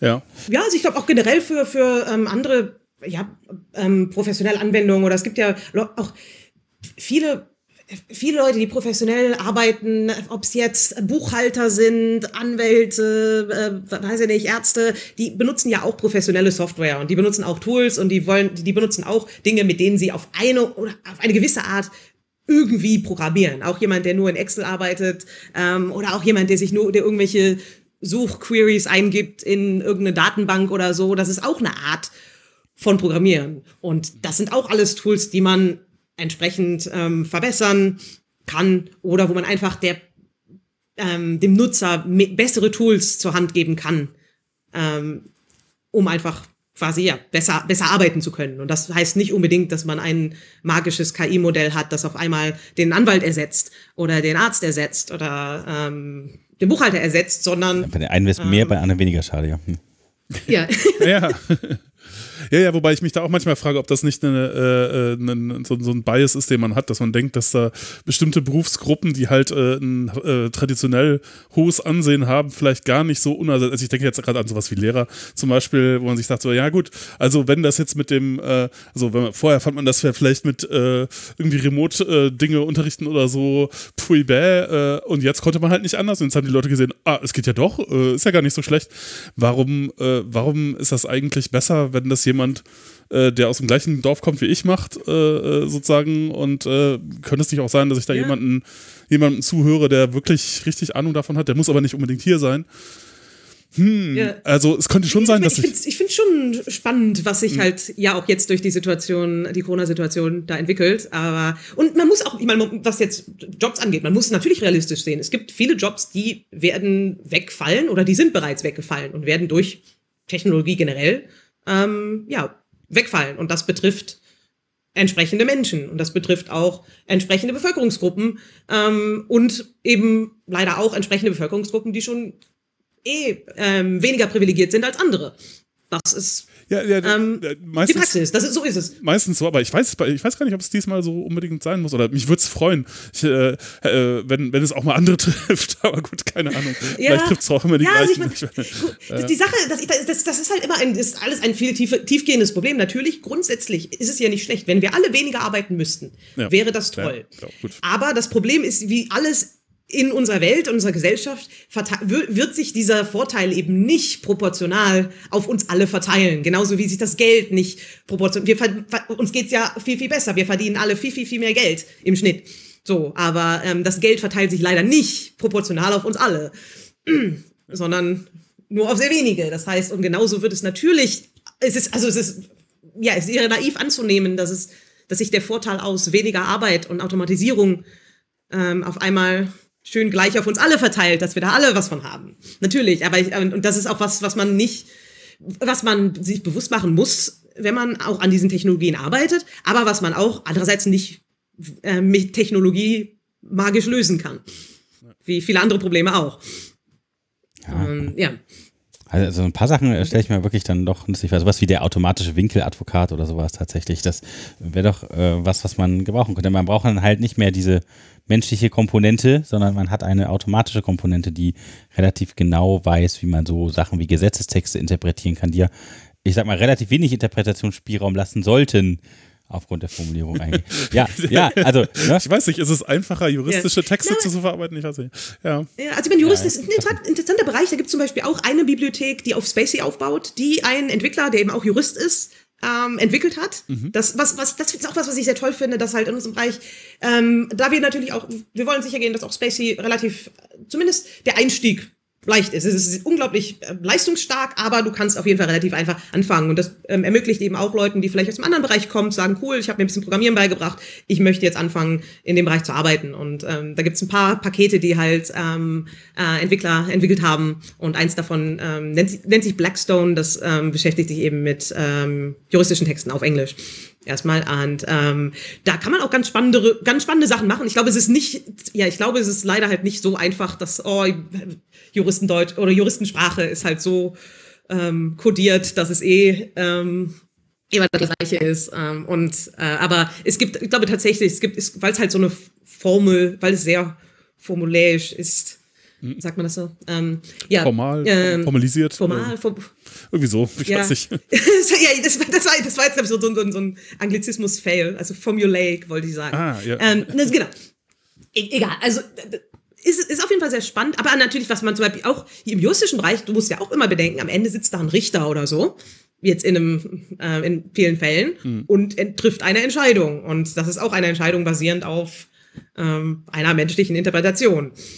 Und ähm, das steht ja nach wie vor am Ende. Und klar, man kann so ein bisschen, man kann, natürlich, man kann Technik nutzen, um Fehler zu vermeiden. Es gibt viele Dinge, wo man sagen kann, okay, du hast ganz viele Dokumente, die möcht, da kannst du einen Computer überlesen lassen, wenn da irgendein Problem ist, wenn irgendwas anders ist, wenn irgendwas verdächtig aussieht, kannst du da halt nochmal Aufmerksamkeit. Ähm also ich glaube, der Algorithmus könnte an der Stelle zum Beispiel relativ genau vorhersagen, was so der Spielraum äh, realistischerweise denn ist. Ich meine, man kann jetzt irgendwie in einem juristischen Kommentar nachschlagen und gucken, äh, wie könnte denn der jeweilige Sachverhalt interpretierbar sein. Ähm, und ich glaube, sowas kann halt der Algorithmus auch recht gut. Also ich meine, man kann vielleicht oder diese Recherche, die, die vielleicht ein Jurist machen kann, aber man muss auch wieder vor, vorsichtig sein, denn am Ende, worauf basiert dein Modell? Dein Modell basiert vielleicht auf anderen Entscheidungen. Dein Modell kann vielleicht replizieren, was in der Vergangenheit entschieden wurde. Ist das denn immer gut? Das ist ja Straßenverkehrsrecht ähm, trainiert und jetzt mal äh, ja, ich meine, und, und das ist auch, es gibt ja, es gibt ja so ein paar Sachen, über die man liest oder Anwendungsbereiche auch aus dem Rechts äh, oder aus, auch aus dem ähm, ähm, behördlichen oder auch aus dem Bereich ähm, Strafverfolgung, ähm, zum Beispiel in den USA, ähm, die einem das sehr Sorgen bereiten können mhm. oder wo auch gewisse große Technologiefirmen hingegangen sind und versucht haben, ihre künstliche Intelligenz ähm, sehr aggressiv zu vertreiben und dann Leuten zu erzählen, die ist 99,9 Prozent ähm, korrekt oder so. Was ist, was natürlich, schon allein, wenn du sowas hörst, da, da müssen ja. die eigentlich die Alarmglocken angehen. Aber Leute glauben das, weil ja, ist ja, ist halt künstliche Intelligenz. Und ähm, dann soll diese künstliche Intelligenz entscheidet dann halt, ob jemand auf Bewährung entlassen wird oder nicht. Auf der mhm. Basis von, keine Ahnung, unklar, sagt, wird ja nicht gesagt, aber angeblich 99,9 99, Prozent korrekt oder so. Ja. Und ähm, da sind natürlich alle Entscheidungen, die Menschen gemacht haben, inklusive jeglicher Voreingenommenheit, ob gut oder ob schlecht, äh, drin wiedergespiegelt. Ähm, und aber andererseits gibt den Menschen das, das schöne Gefühl, das sind ja nicht wir. Wir müssen genau, hier jetzt nicht die Entscheidung treffen. Äh, das ist ja das System. Ja. Ähm, und das ist, das ist sehr, sehr gefährlich. Und eigentlich, ja. was, was ich immer finde, was Leute denken immer an diese Dystopie, wo die, die KI uns alle, äh, äh, weiß nicht, umbringt oder schlauer ist als wir alle und die Technologie funktioniert und die uns dann alle unterdrückt oder sowas. Aber was ich, was viel, viel gefährlicher ist, ist eine Zukunft, die auch viel früher passieren wird, wo es so lala funktioniert, wie momentan schon. Mhm. Manches funktioniert ganz gut, manches halt nicht. Aber wo es gefährlich ist, wird, ist, wenn der, die Allgemeinheit glaubt, dass es funktioniert. Das ist viel, viel gefährlicher als so eine dystopische KI-Zukunft, wo ähm, die Maschinen alles ähm, super machen und auf einmal äh, super intelligent sind. Ja, wenn sie wenn super intelligent werden, vielleicht machen sie es dann ja auch gut, wer weiß. Aber ja, vielleicht, aber auch wenn, wo, wo wirklich diese, die, die, die Idee zumindest, diese Prämisse funktioniert. Mhm. Was aber, was, was gefährlich ist, wenn du du hast da ein System, was irgendjemand so zusammengehackt hat mit allem möglichen Zeugs, was so, was gar nicht wirklich funktioniert. Das heißt, weil halt. Golden Age für gute Entwickler. Die können ja einfach dann so tun, als haben die ein gewünschtes Ergebnis und alle Leute glauben, was sie da erzählen. Ja, ja genau, aber, genau, das, das ist also unglaublich immens. Jetzt als Beispiel oder auch hier, ja, historisch, äh, vielleicht ganz relevant, auch so für uns. Ähm, dann kommt jemand kommt an und holt deinen Nachbarn ab, weil äh, das, weil die das KI-System, das 99,9 Prozent äh, korrekt legt, gesagt hat, dass der ein Terrorist ist. Mhm. Dann sagst du dir, ja, also du, du hoffentlich jetzt nicht, aber so, dann sagen sich viele Leute, ja gut, wenn das halt so ist, ne, ist ist halt die Technologie, ne, wenn die da, wenn ist ja 99,9 Prozent, das muss schon richtig sein. Ähm, ja. Und das ist, das ist, das ist sehr düster und ähm, das ist genauso düster, wenn das halt, was weiß ich, überhaupt nicht funktioniert und so ein komisches Modell ist, was mal jemand trainiert hat.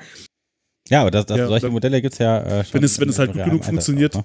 wenn es halt gut genug funktioniert, dass man es einsetzt, aber äh, einem dann halt egal ist, dass es halt sehr ungerecht ist und man sich dann auch nicht mehr dafür verantworten muss, weil es hat ja der Computer entschieden, dass es schon, das ist halt so ein bisschen wie eben, man geht zur Bank ja. und die hat einem gesagt, so, nee, kein Kredit für dich heute. Ja, so, oder halt, ne, schade. Veranstaltung, ne? Wo du halt irgendwie so Algorithmus sagt nein. Werden, ne? Wo du halt ja. von oben so Drohnen hast, die gucken, was du halt machst. Und wenn du dich halt auf den Parkplan setzt und halt dem Strom nicht folgst oder sowas, dann äh, gehst du halt direkt in den Fokus desjenigen, der da äh, guckt, was denn da los ist. Weil äh, könnte ja sein, dass da irgendwas äh, nicht in Ordnung ist. Ja, ich, ich weiß gar nicht, wer das, von wem dieses Bild war, aber ähm, im Grunde, äh, wenn, wenn, wenn, wenn man Leuten vermitteln möchte, was denn jetzt diese, äh, äh, was denn in Zukunft, wie das denn funktioniert, dann äh, fand, ich, fand ich das sehr hilfreich, sich das so vorzustellen, dass man sagt, naja, so künstliche Intelligenz, wir haben es im Grunde mit denen heute auch schon täglich zu tun, so mit denen wir es dann in Zukunft zu tun kriegen, und zwar Unternehmen oder Organisationen, Behörden, die sind im Grunde schon sowas.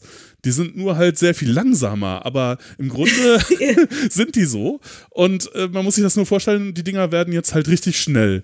So, dann äh, hat man so eine Vorstellung, was da passieren wird. Ähm, ja, das, das ist, eigentlich, ist eigentlich eine ganz, ganz gute Analogie auch, weil, okay, momentan auch so eine Behörde, okay, da hast du entsprechende Regeln, entsprechende ja, Abläufe und das wird halt reproduziert von Menschen, die halt da sitzen am Schreibtisch. Ja. Und ja, und am Ende kannst du, ein Computer kann das genauso machen natürlich, aber ohne, ähm, ja. Ohne, ohne Rechtsweg, ja. Rechtsweg ausgeschlossen. Äh, ja, genau. Also, Computer irrt nicht. Ja. ja. ja. ja, Und es nicht, natürlich gibt es auch gibt es Dinge, die auch natürlich ähm, ja, einen großen ein Vorteil sein werden oder auch, oder wo eben vor allem die interessanteren Sachen sind, wo eine Maschine einen Menschen unterstützen kann. Ja. Ähm, wo, oder wo zum Beispiel ein, eine Maschine auch nochmal auf ein Röntgenbild drauf gucken kann und vielleicht ein Röntgenbild nochmal entsprechend ähm, hervorheben kann, ähm, damit sich das nochmal ein Arzt anguckt oder so.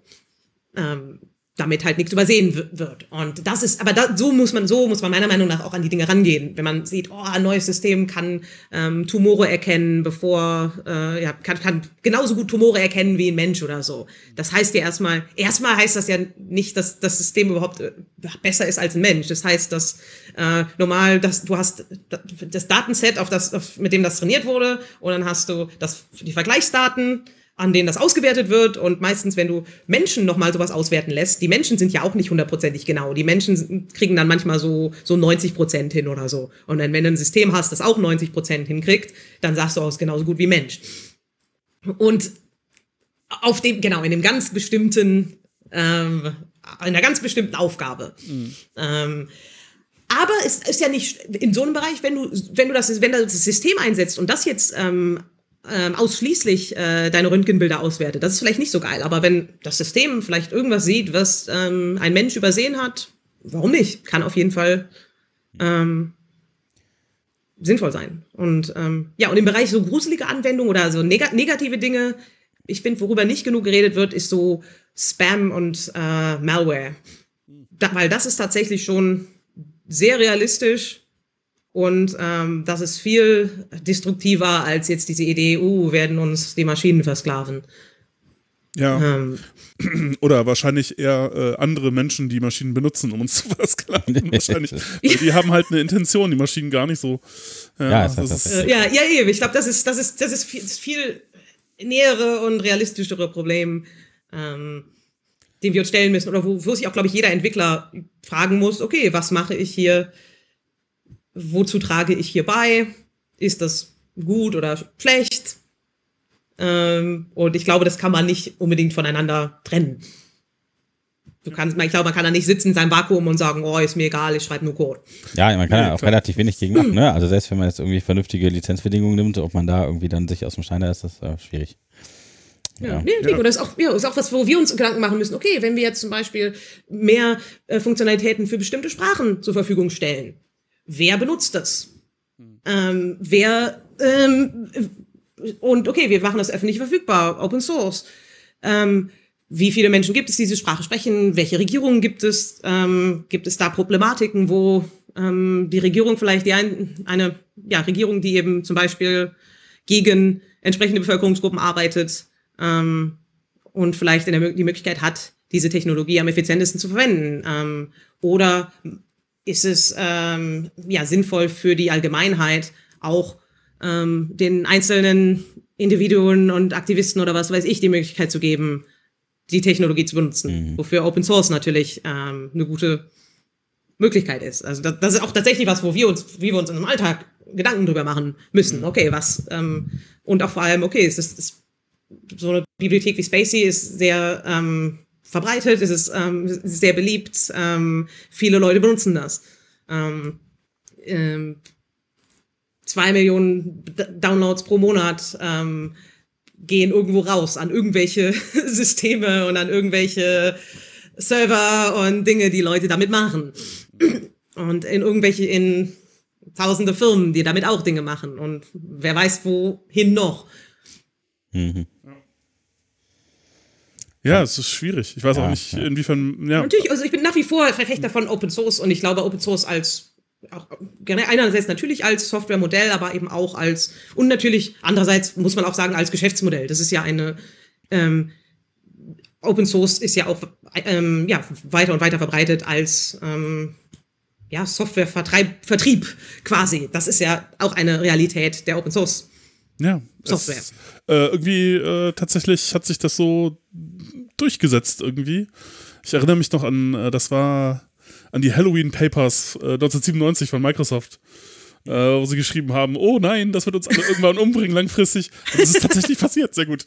Aber auf der anderen Seite, Microsoft heute ist auch wieder ja, was und, anderes und, als und Microsoft ist einer der Vorreiter ja, ja, genau. im Bereich Open Source.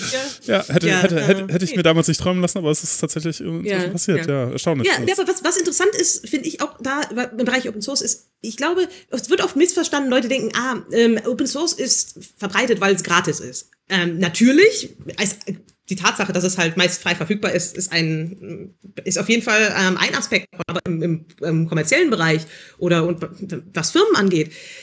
Die Tatsache, dass es gratis ist, ist nicht unbedingt der Knackpunkt. Der Knackpunkt ist, dass es offen ist, dass es und dass es, dass man damit programmieren kann. Der Code ja. ist da. Und wenn du diese Entwicklertools hast, die eben auch Open Source sind, als Open Source Bibliotheken zur Verfügung gestellt wird und die Tatsache, dass du dich nicht auf einen, ähm, eine Lösung festlegst oder auf einen Anbieter festlegen musst. Und dass, dass du halt dich, dich da nicht einschließen lässt ähm, und diese Autonomie bewahrst. Ich glaube, das ist in der Praxis tatsächlich, was für Firmen deutlich entscheidender ist als die Tatsache, dass es 0 Euro kostet. Denn es kostet ja in der Praxis nicht 0 Euro, mit einer Open Source Bibliothek was zu entwickeln.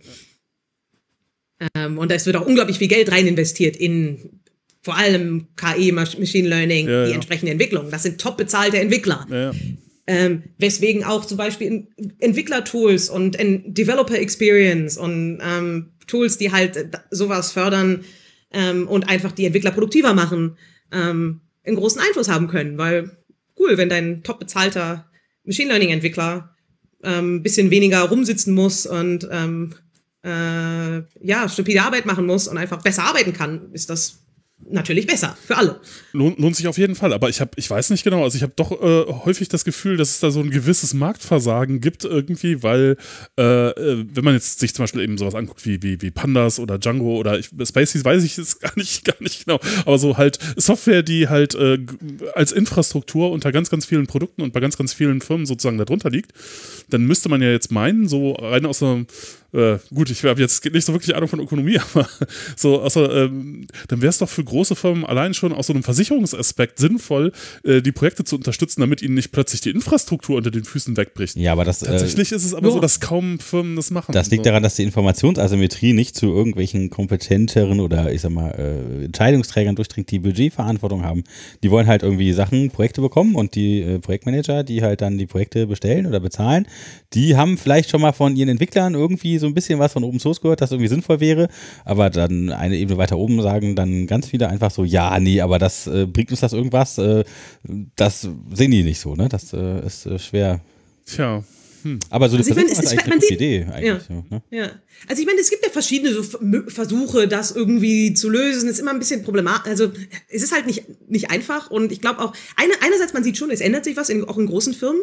Denn die, ganzen, dieses Klischee vom alten Manager, der irgendwie kaum äh, Computererfahrung hat, das stirbt ja langsam aus. Du hast jetzt naja. Leute im Management, die sind in ihren 40ern, die mhm. programmieren seit ihrer Jugend. Das ist jetzt nicht mehr ähm, naja. und, und eben auch diese Idee von so dummen, dummem Management, das irgendwie keine Ahnung hat.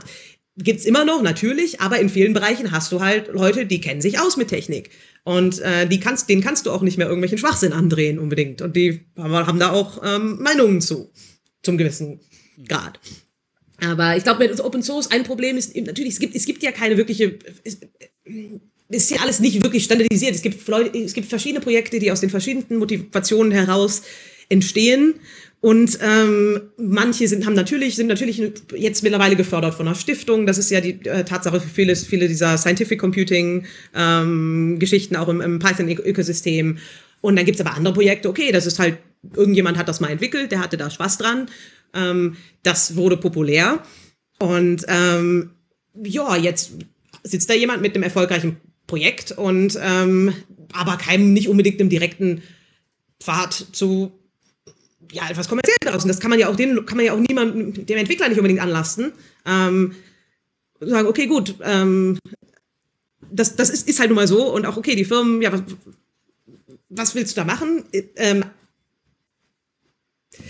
ähm, es kommt halt immer darauf an, auf die, auch auf die Motivation, die zu einem Open-Source-Projekt führen. Es gibt andere Projekte, wo auch ähm, Firmen, Entwickler speziell gesagt haben, okay, cool, ich entwickle das und ich habe eine Motivation, dass da entweder, wenn das populär wird, kann ich das für meine Karriere nutzen. Gibt es ja auch viele Entwickler, ähm, die sagen, hey, ähm, ich möchte, da kriege ich einen besseren Job. Funktioniert ja auch oft. Oder in unserem Bereich, wir haben es ja auch, ähm, es, die Idee war immer, dass wir wollen eine Firma gründen und wir wollen ähm, etwas machen in dem Bereich und in diesem Bereich arbeiten. Und ähm, die Tatsache, okay, Spacey ist Open Source und das ist auch ähm, strategisch so ähm, und das ist uns sehr wichtig.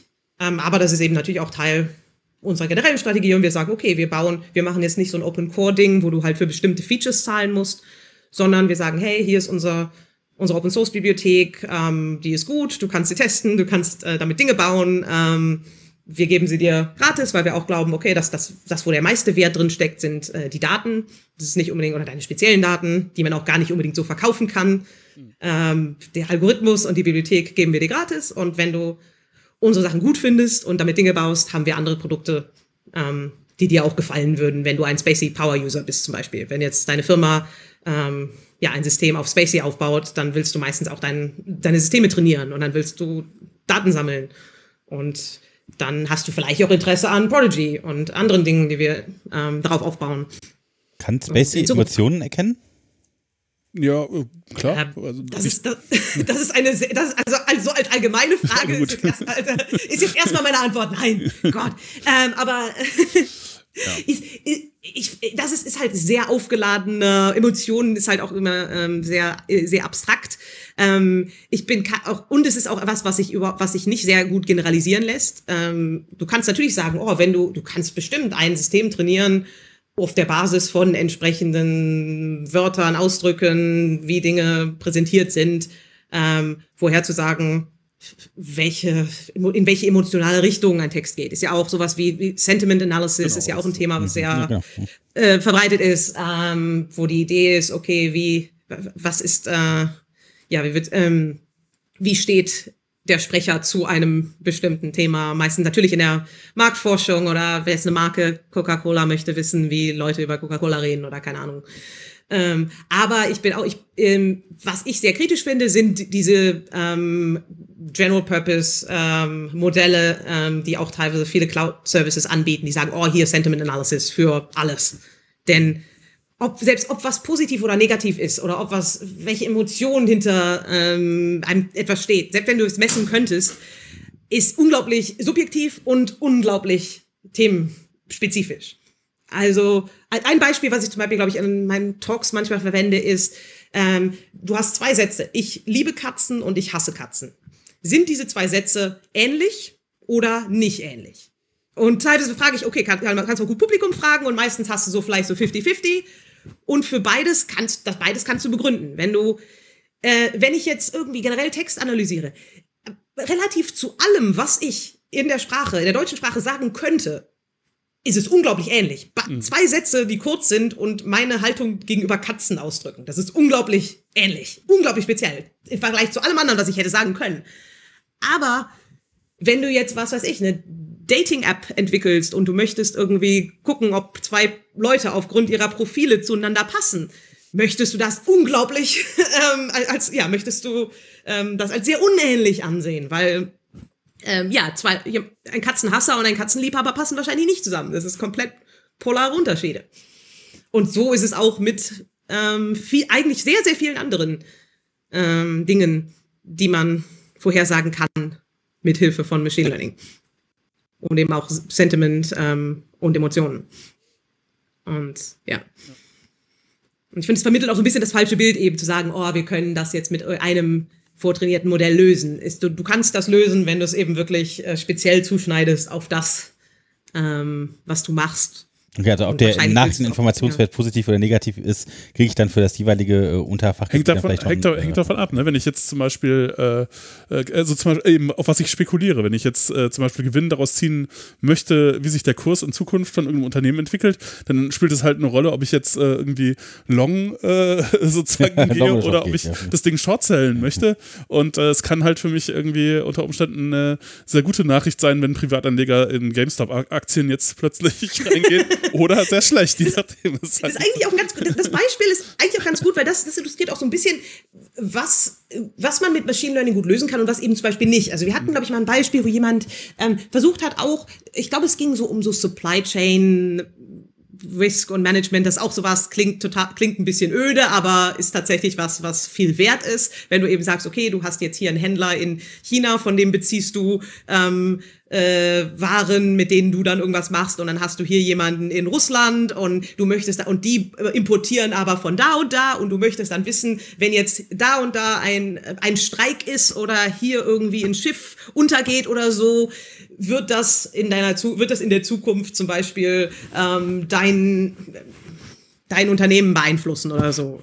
Ähm, und das kannst du zum Beispiel, ein Teil davon ist, du möchtest dann Nachrichten analysieren und gucken, was ist los in, es kann ja sein, in, in irgendeinem kleinen Ort ähm, in was weiß ich wo, wo jetzt zufällig ähm, gerade irgendwas hergestellt wird. Ja, wenn die Nachrichten äh, Kategorie Emotion katastrophal werden würde, möchtest du das für, für, den lokalen Ort dann wissen? Ja, oder irgendwie da und da passiert was, das möchtest du wissen und dann irgendwie zusammenhören. Und ähm, genau, also wie, es gab irgend so ähnlicher Fall war das. Und ähm, es ging einem auch darum, ähm, die Firma wollte herausfinden, okay, was ist jetzt gut für ihr Unternehmen? Ähm, und das ist natürlich so unglaublich abstrakt. Und ähm, der erste Schritt war, okay, die haben dann Trainingsdaten erstellt, wo sie alles, was gut für ihr Unternehmen ist, hervorgehoben haben.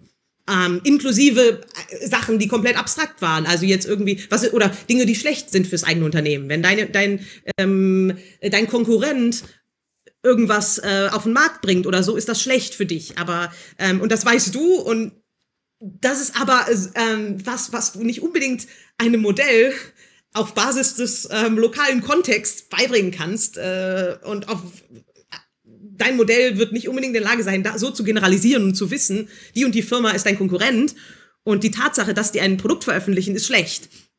Aber die Tatsache, dass vielleicht dein äh, Lieferant was veröffentlicht, ist gut. Mhm. So funktioniert es einfach nicht. Und so, da, das wird auch ein bisschen klarer, wenn du dir halt überlegst, okay, wie, wie funktioniert das Modell und auf welcher Basis trifft das diese Vorhersagen? Was guckt sich das an? worauf basiert das? Ähm, äh, wie wird quasi die Information da enkodiert? Und das sind halt, das, das, und da geht es dann wieder zurück in so, okay, wie breche ich das runter? Ähm, oder okay, du kannst sagen, ich, ich, ich möchte ein Modell trainieren, äh, das, ähm, weiß ich nicht, Kleidung für, wo, wo das Kleidung für Erwachsene, Kleidung für Kinder, Kleidung für alte Leute oder so erkennen kann und entsprechend ordnet funktioniert wahrscheinlich nicht so gut, wie wenn du sagst, oh, ich möchte nur generell Kleidung erkennen und habe dann andere Prozesse, die das so ein bisschen weiter runterbrechen. Ähm, denn der Kontext gibt da oft nicht so viel her und viel benötigt unglaublich viel Wissen ähm, und ist noch nicht mal so eindeutig. Ja, ja. Kata ähm, Katastroph ja.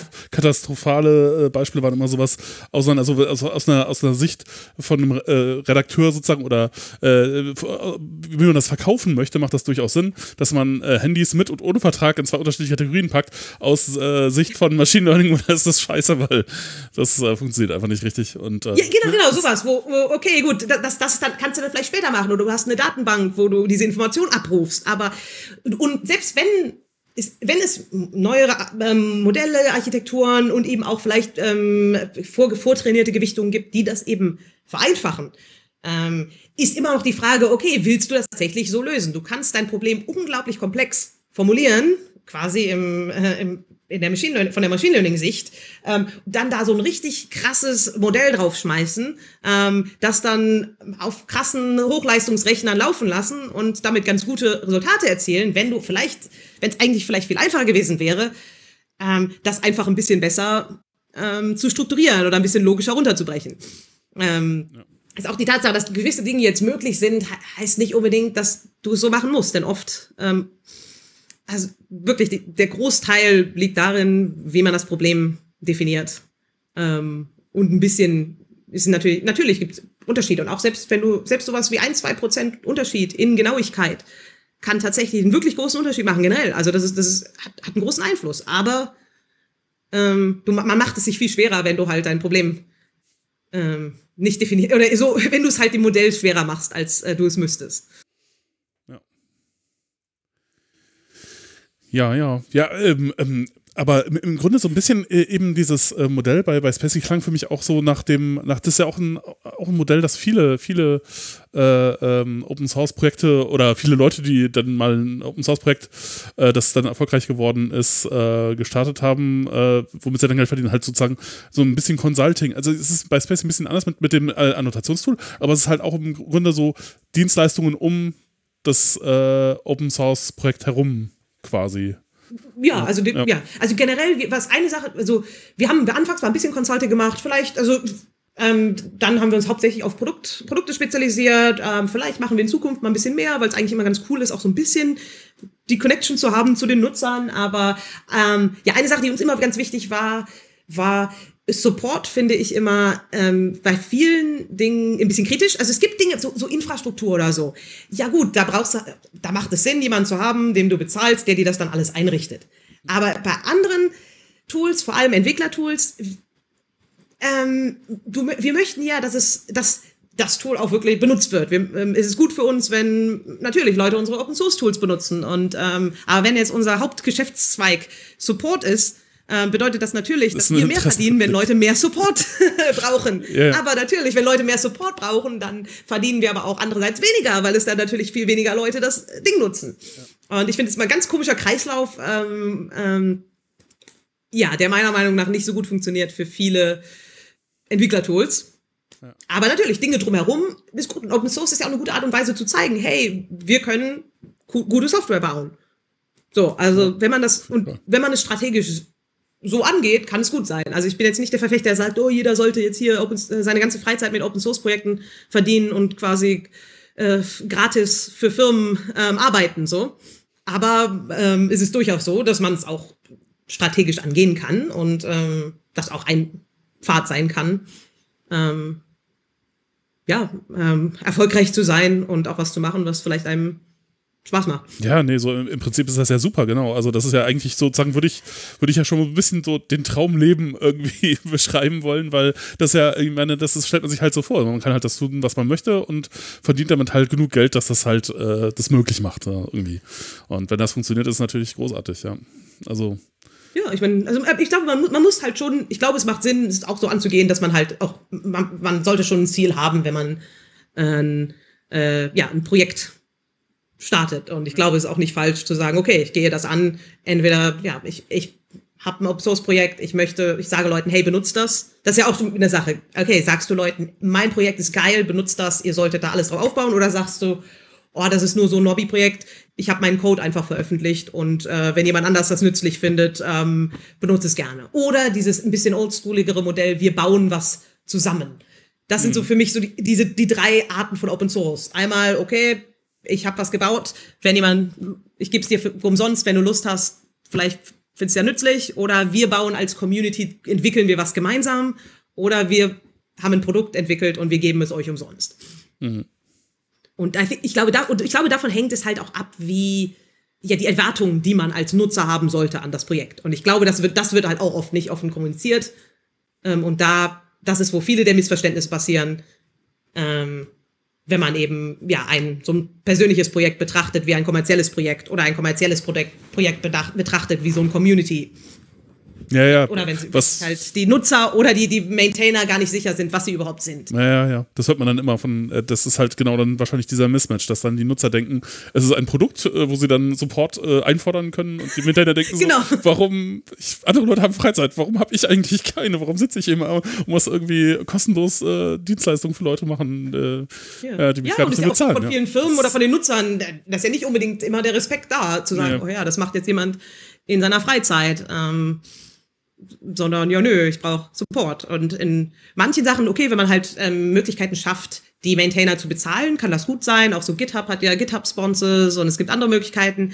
Aber kann auch in manchen Situationen problematisch sein, wenn du halt vor allem, es, es geht ja nicht immer um diese Riesenbeträge. Du bist, wenn du jetzt ein kleiner Entwickler bist, du sagst, hey, du hast so ein Hobbyprojekt, das hat auf einmal ein bisschen an Popularität gewonnen, das benutzen ein paar Firmen und die zahlen dir jetzt fünf Euro im Monat. Da, ähm, davon wirst du nicht unbedingt reich und das, das zahlt dir jetzt auch nicht ähm, äh, unbedingt die Zeit, die du da rein investierst. Aber auf einmal sind diese Firmen jetzt nicht nur irgendwelche äh, nervigen User auf deinem Issue-Tracker, das sind jetzt deine Kunden quasi oder die fühlen sich zumindest so. Mhm. Ob, ob das jetzt jemand die Anforderungen stellen kann an dich, weil der dir 5 Euro zahlt, ist eine andere Frage. Aber die fühlen sich, als wären sie deine Kunden und sagen, oh hier, nee, wenn die jetzt diesen Bug nicht fixt bis morgen, dann ziehe ich aber hier meinen Sponsor, meine Sponsorship zurück. Ähm, also das kann auch, das ist jetzt nicht so das Allheilmittel, das kann auch, glaube ich, äh, durchaus Dinge ähm, noch komplizierter machen. Und ähm, ja. Also ich habe jetzt keine Lösung dafür, aber. Nö, ähm, ja, gibt wahrscheinlich keine einfache Lösung dafür. Ja. ja. Tja. Also und ich meine, eine Sache, was ich sage, ich, ich, ich bin der Meinung, dass ähm, Open Source ähm, quasi, dass zum Beispiel, äh, dass Open Source staatlich gefördert werden sollte. Mhm. mhm. Also zumindest, ja. oder wenn wir in so einem System sind wie in, in Deutschland, finde ich, finde ich, dass äh, die Bundesregierung sollte finanzielle Mittel dazu zur Verfügung stellen, die eben tatsächlich in die Open Source Entwicklung fließen sollen. wir sollten das, wir sollten quasi Open Source als Common Good. Mit der Gießkanne äh, oder kuratiert? Ähm, das ist halt eine Frage. Das Problem ist halt auch, okay, momentan, wenn du dir so anguckst, okay, was wird so entwickelt, wer bekommt Zuschläge für die Entwicklung von was und wie funktioniert das dann am Ende und wie sieht das denn aus? Mm, also ich, ich finde, ich glaube schon, ich glaube, ein, ein, eine Lösung, wo ähm, da jemand sitzt, der, weiß nicht, der Open Source Minister sitzt und sich die Open Source Projekte aussucht, finde ich auch problematisch. Ich glaube nicht, dass das etwas ist, was wir, was wir möchten. Ähm, äh, ich kann mir auch niemand, ich kann mir auch momentan keinen Open Source Minister vorstellen. Ähm, oder es, es gibt sehr nur sehr wenige politisch aktive Menschen momentan, die ich mir vorstellen könnte als Open Source Minister. Ist, ist, ist, äh, ich weiß ich nicht. Andi Scheuer nicht Hier in dieser Impftaskforce jetzt? Schade, der wäre doch gut geeignet gewesen. ja, genau, ja, aber ich stell dir jetzt vor, du hast dann so, so, so ein Äquivalent von Horst Seehofer sitzen ja, als ja, Open Source Minister. Das, das, ja. Ich glaube, das, das wollen wir alle nicht. Ähm, äh, aber ähm, wie gesagt, ich bin, ich habe jetzt, ich habe jetzt noch kein politisches Programm ausgearbeitet, das ich äh, hier präsentieren möchte, aber ich glaube, ähm, das ist auf jeden Fall eine Richtung, die ich. Der, äh, ich, ich weiß nicht, ich hatte, ich hatte mal überlegt, das, das wäre doch ziemlich äh, äh, einfach, das ein, zumindest mal in die Anforderungen von irgendwelchen öffentlichen größeren Projekten reinzuschreiben, dass halt selbstverständlich, wenn das halt mit öffentlichen Mitteln finanziert wird, auch äh, ja. dann als Infrastruktur wieder zurück an die Öffentlichkeit geht. Aber äh, ja, keine Ahnung. Irgendwie. Ja, nee, ja, das würde ich auch unterstützen. Vor allem, ähm, ja, aber ich, ich meine, ich kann, auch, kann mir auch gut vorstellen, warum die das nicht möchten. Ähm, aber. Ja, ja, klar. Also, dass, ja. Die, dass die Auftragnehmer das nicht möchten, das kann ich mir auch gut vorstellen, aber es ist halt, ja. ja ich meine, ich könnte mir auch vorstellen, jetzt vor, manche dieser, dieser öffentlich finanzierten Projekte, ähm, auch die man dann so nur als Nutzer mal zu sehen kriegt, wenn man mit denen interagiert und Ach so, stell ja. dir mal, ich, ich hm, ja. ja. oder so, sowas jetzt zum Beispiel, auch selbst so eine, was nicht, eine App oder irgendein Portal, irgendwas wird entwickelt, da wird auch nicht viel Geld reinge und okay, es gibt auf jeden Fall ein, äh, ja, ein Argument zu sagen, das sollte Open Source sein, damit wir das auch sehen können. Zumindest jetzt nicht die ganze kritische Infrastruktur oder so, aber ähm, grob, okay, wie funktioniert das? Was ist dahinter? Ja. Ähm, oder vielleicht ein paar Details. Okay, wenn die jetzt irgendwelche Modelle trainieren, ähm, dann wäre schon gut, ähm, ein bisschen mehr Informationen dazu zu haben, was da jetzt reinfließt. Ja, sind wer da, das gebaut? Sind da überhaupt diese ganzen Fragen, die man eigentlich mal berücksichtigen sollte, sind die denn berücksichtigt worden? Hat da sich jemand drüber nachgedacht? Ja, genau. Hat, äh ja, wahrscheinlich nicht. Und, und, und das wäre schon gut, aber ähm, ja. Aber ich glaube, das, das, das, das würde auch, ja, es gäbe dann auch so ein ganzes, ganzes neue Genre an ähm, äh, äh, Technikjournalisten, die sich wahrscheinlich den ganzen Tag damit beschäftigen könnten, äh, die Open Source Projekte, die staatlich geförderten Open Source Projekte auseinanderzunehmen und zu analysieren. Ähm, äh, was auch, was, was ja auch nicht schlecht wäre. Ja. Aber ja, aber ich meine, es gibt halt, wenn man sich so Machine Learning anguckt, es gibt ja nicht wirklich Standards, nee. ähm, die man da anbringen könnte. Und es ist ja auch schwierig. Also und es gibt auch ja nichts, was jemals, was, es gibt ja wenige Dinge, die bisher überhaupt von einem Gericht mal getestet wurden.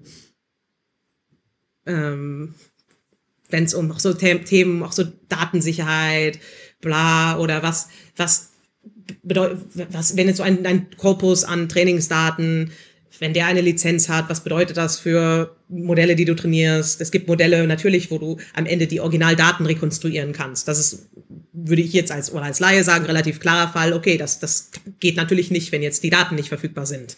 Mhm. Dann gibt es aber andere Sachen, wo du, okay, nur wie abstrakt werden diese, sollten diese Gewichtungen sein, die du trainierst, ähm, um halt das Argument machen zu können, das repliziert jetzt nicht unbedingt die Originaldaten.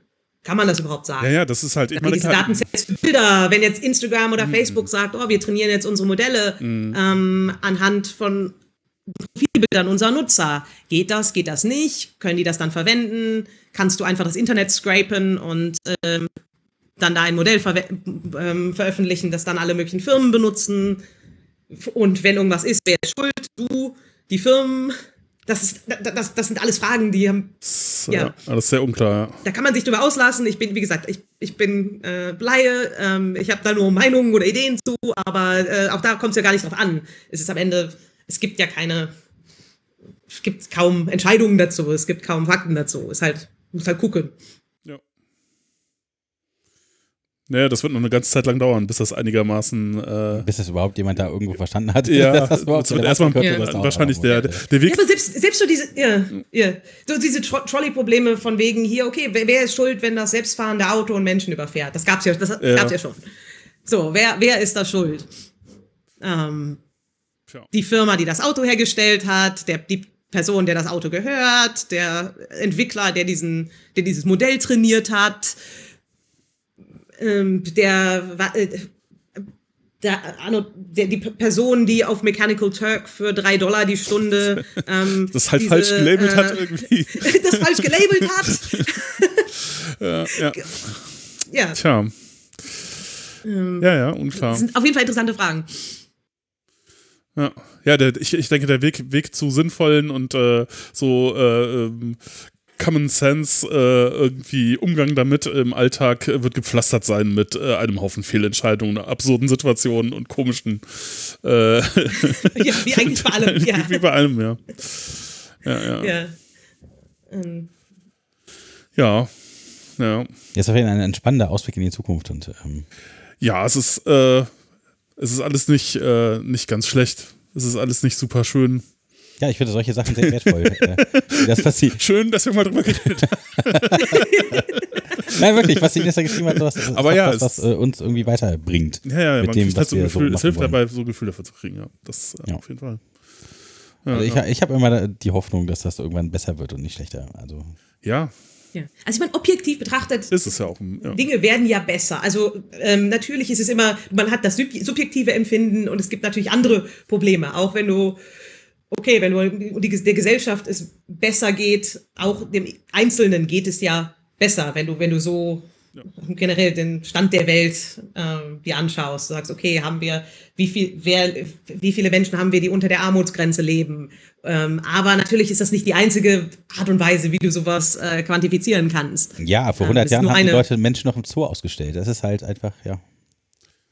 Ja, natürlich. Oder die, die Lebenserwartung, der generelle Lebensstandard ist natürlich besser, aber das heißt ja eben auch nicht, dass man sagen kann, ach ja, ist ja alles super, im Schnitt geht's allen besser. Oder oh, du bist weniger arm als vorher, bist aber immer noch arm. Ja.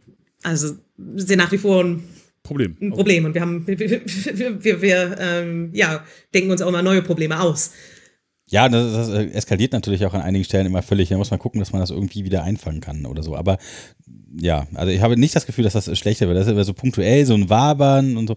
Aber vielleicht geht es ja durch solche Sachen halt in die richtige Richtung, ja, dass man dadurch besser Wissen verteilen kann auch einfach, ne? Weil ich glaube, so verteiltes Wissen ist vielleicht eine der Grundlagen von von dem, was wir vielleicht mit, mit Freiheit da meinten oder so. Ich weiß nicht, wovon wir die ganze Zeit geredet haben. Ich, ich, ich weiß nicht, ist ganz, ich glaube, es ist ganz schwer zu sagen, wird das jetzt irgendwie, hat das so ein, äh, eben, so technische äh, äh, Fortschritte, haben die, haben die im, äh, aus sich heraus schon so äh, in sich emanzipatorisches Potenzial oder sind sie, dienen sie doch dann nur dazu, dass Leute irgendwie noch reicher werden, die vorher schon relativ reich waren? Ähm, schwer. Also ich meine, was man, was man vielleicht sagen kann, ist, dass in Zeiten, in denen sich viel ändert, gibt es halt auch mehr Chancen ne? für Leute, die halt äh, sozusagen was machen möchten. Ja, oder wir nehmen die Antwort, die wir immer geben können, it depends. Ja, gut. ja. ja. Ja. Nee, ich meine, es stimmt natürlich, oder auch jetzt in der aktuellen Situation, wo ähm, auch Remote Work äh, normalisierter wird, wo es vielleicht ein bisschen weniger, auch schon hat, es ja, schon immer war es ja durch, durch das Internet, das Internet hat es immer weniger relevant gemacht, wo man denn gerade äh, physisch war oder schon allein die Tatsache, dass wir hier, wir sitzen hier, nehmen einen Podcast auf, ich ja. bin in Australien, ihr seid in Deutschland, es läuft, ähm, irgendjemand hört sich das an, der ist was weiß ich wo und ähm, das geht alles. Ähm, und jetzt, okay, es wird weniger wichtig, wo jemand arbeitet, ähm, äh, wo jemand leben möchte. Ja, voll gut, ähm, voll gut. Das ist auf jeden Fall eine Theorie, theoretisch eine sehr positive Entwicklung oder kann eine sehr positive Entwicklung sein, wenn ja, das ja. entsprechend genutzt wird. Und ich finde, das ist ein sehr tolles Schlusswort, ehrlich gesagt. Ja. nee, klingt gut. Egal, wo ihr uns also hört, ja, ja. ob ihr äh, nachts, tagsüber, äh, morgens, mittags, abends, äh, im Flieger oder äh, im Boot oder ähm, äh, auf der Couch äh, beim, zum Einschlafen, habe ich auch schon gehört. Denkt daran, es ist der Fortschritt, der gerade durch eure Kopfhörer in euer Gehirn ausstrahlt. Ganz genau. Ja, vielen Dank, Ines, dass du heute dabei warst. Ja, war sehr schön. ja, danke für die Einladung. Ja ja, bleibt uns gewogen und schaltet wieder rein. Tschüss, tschüss. tschüss.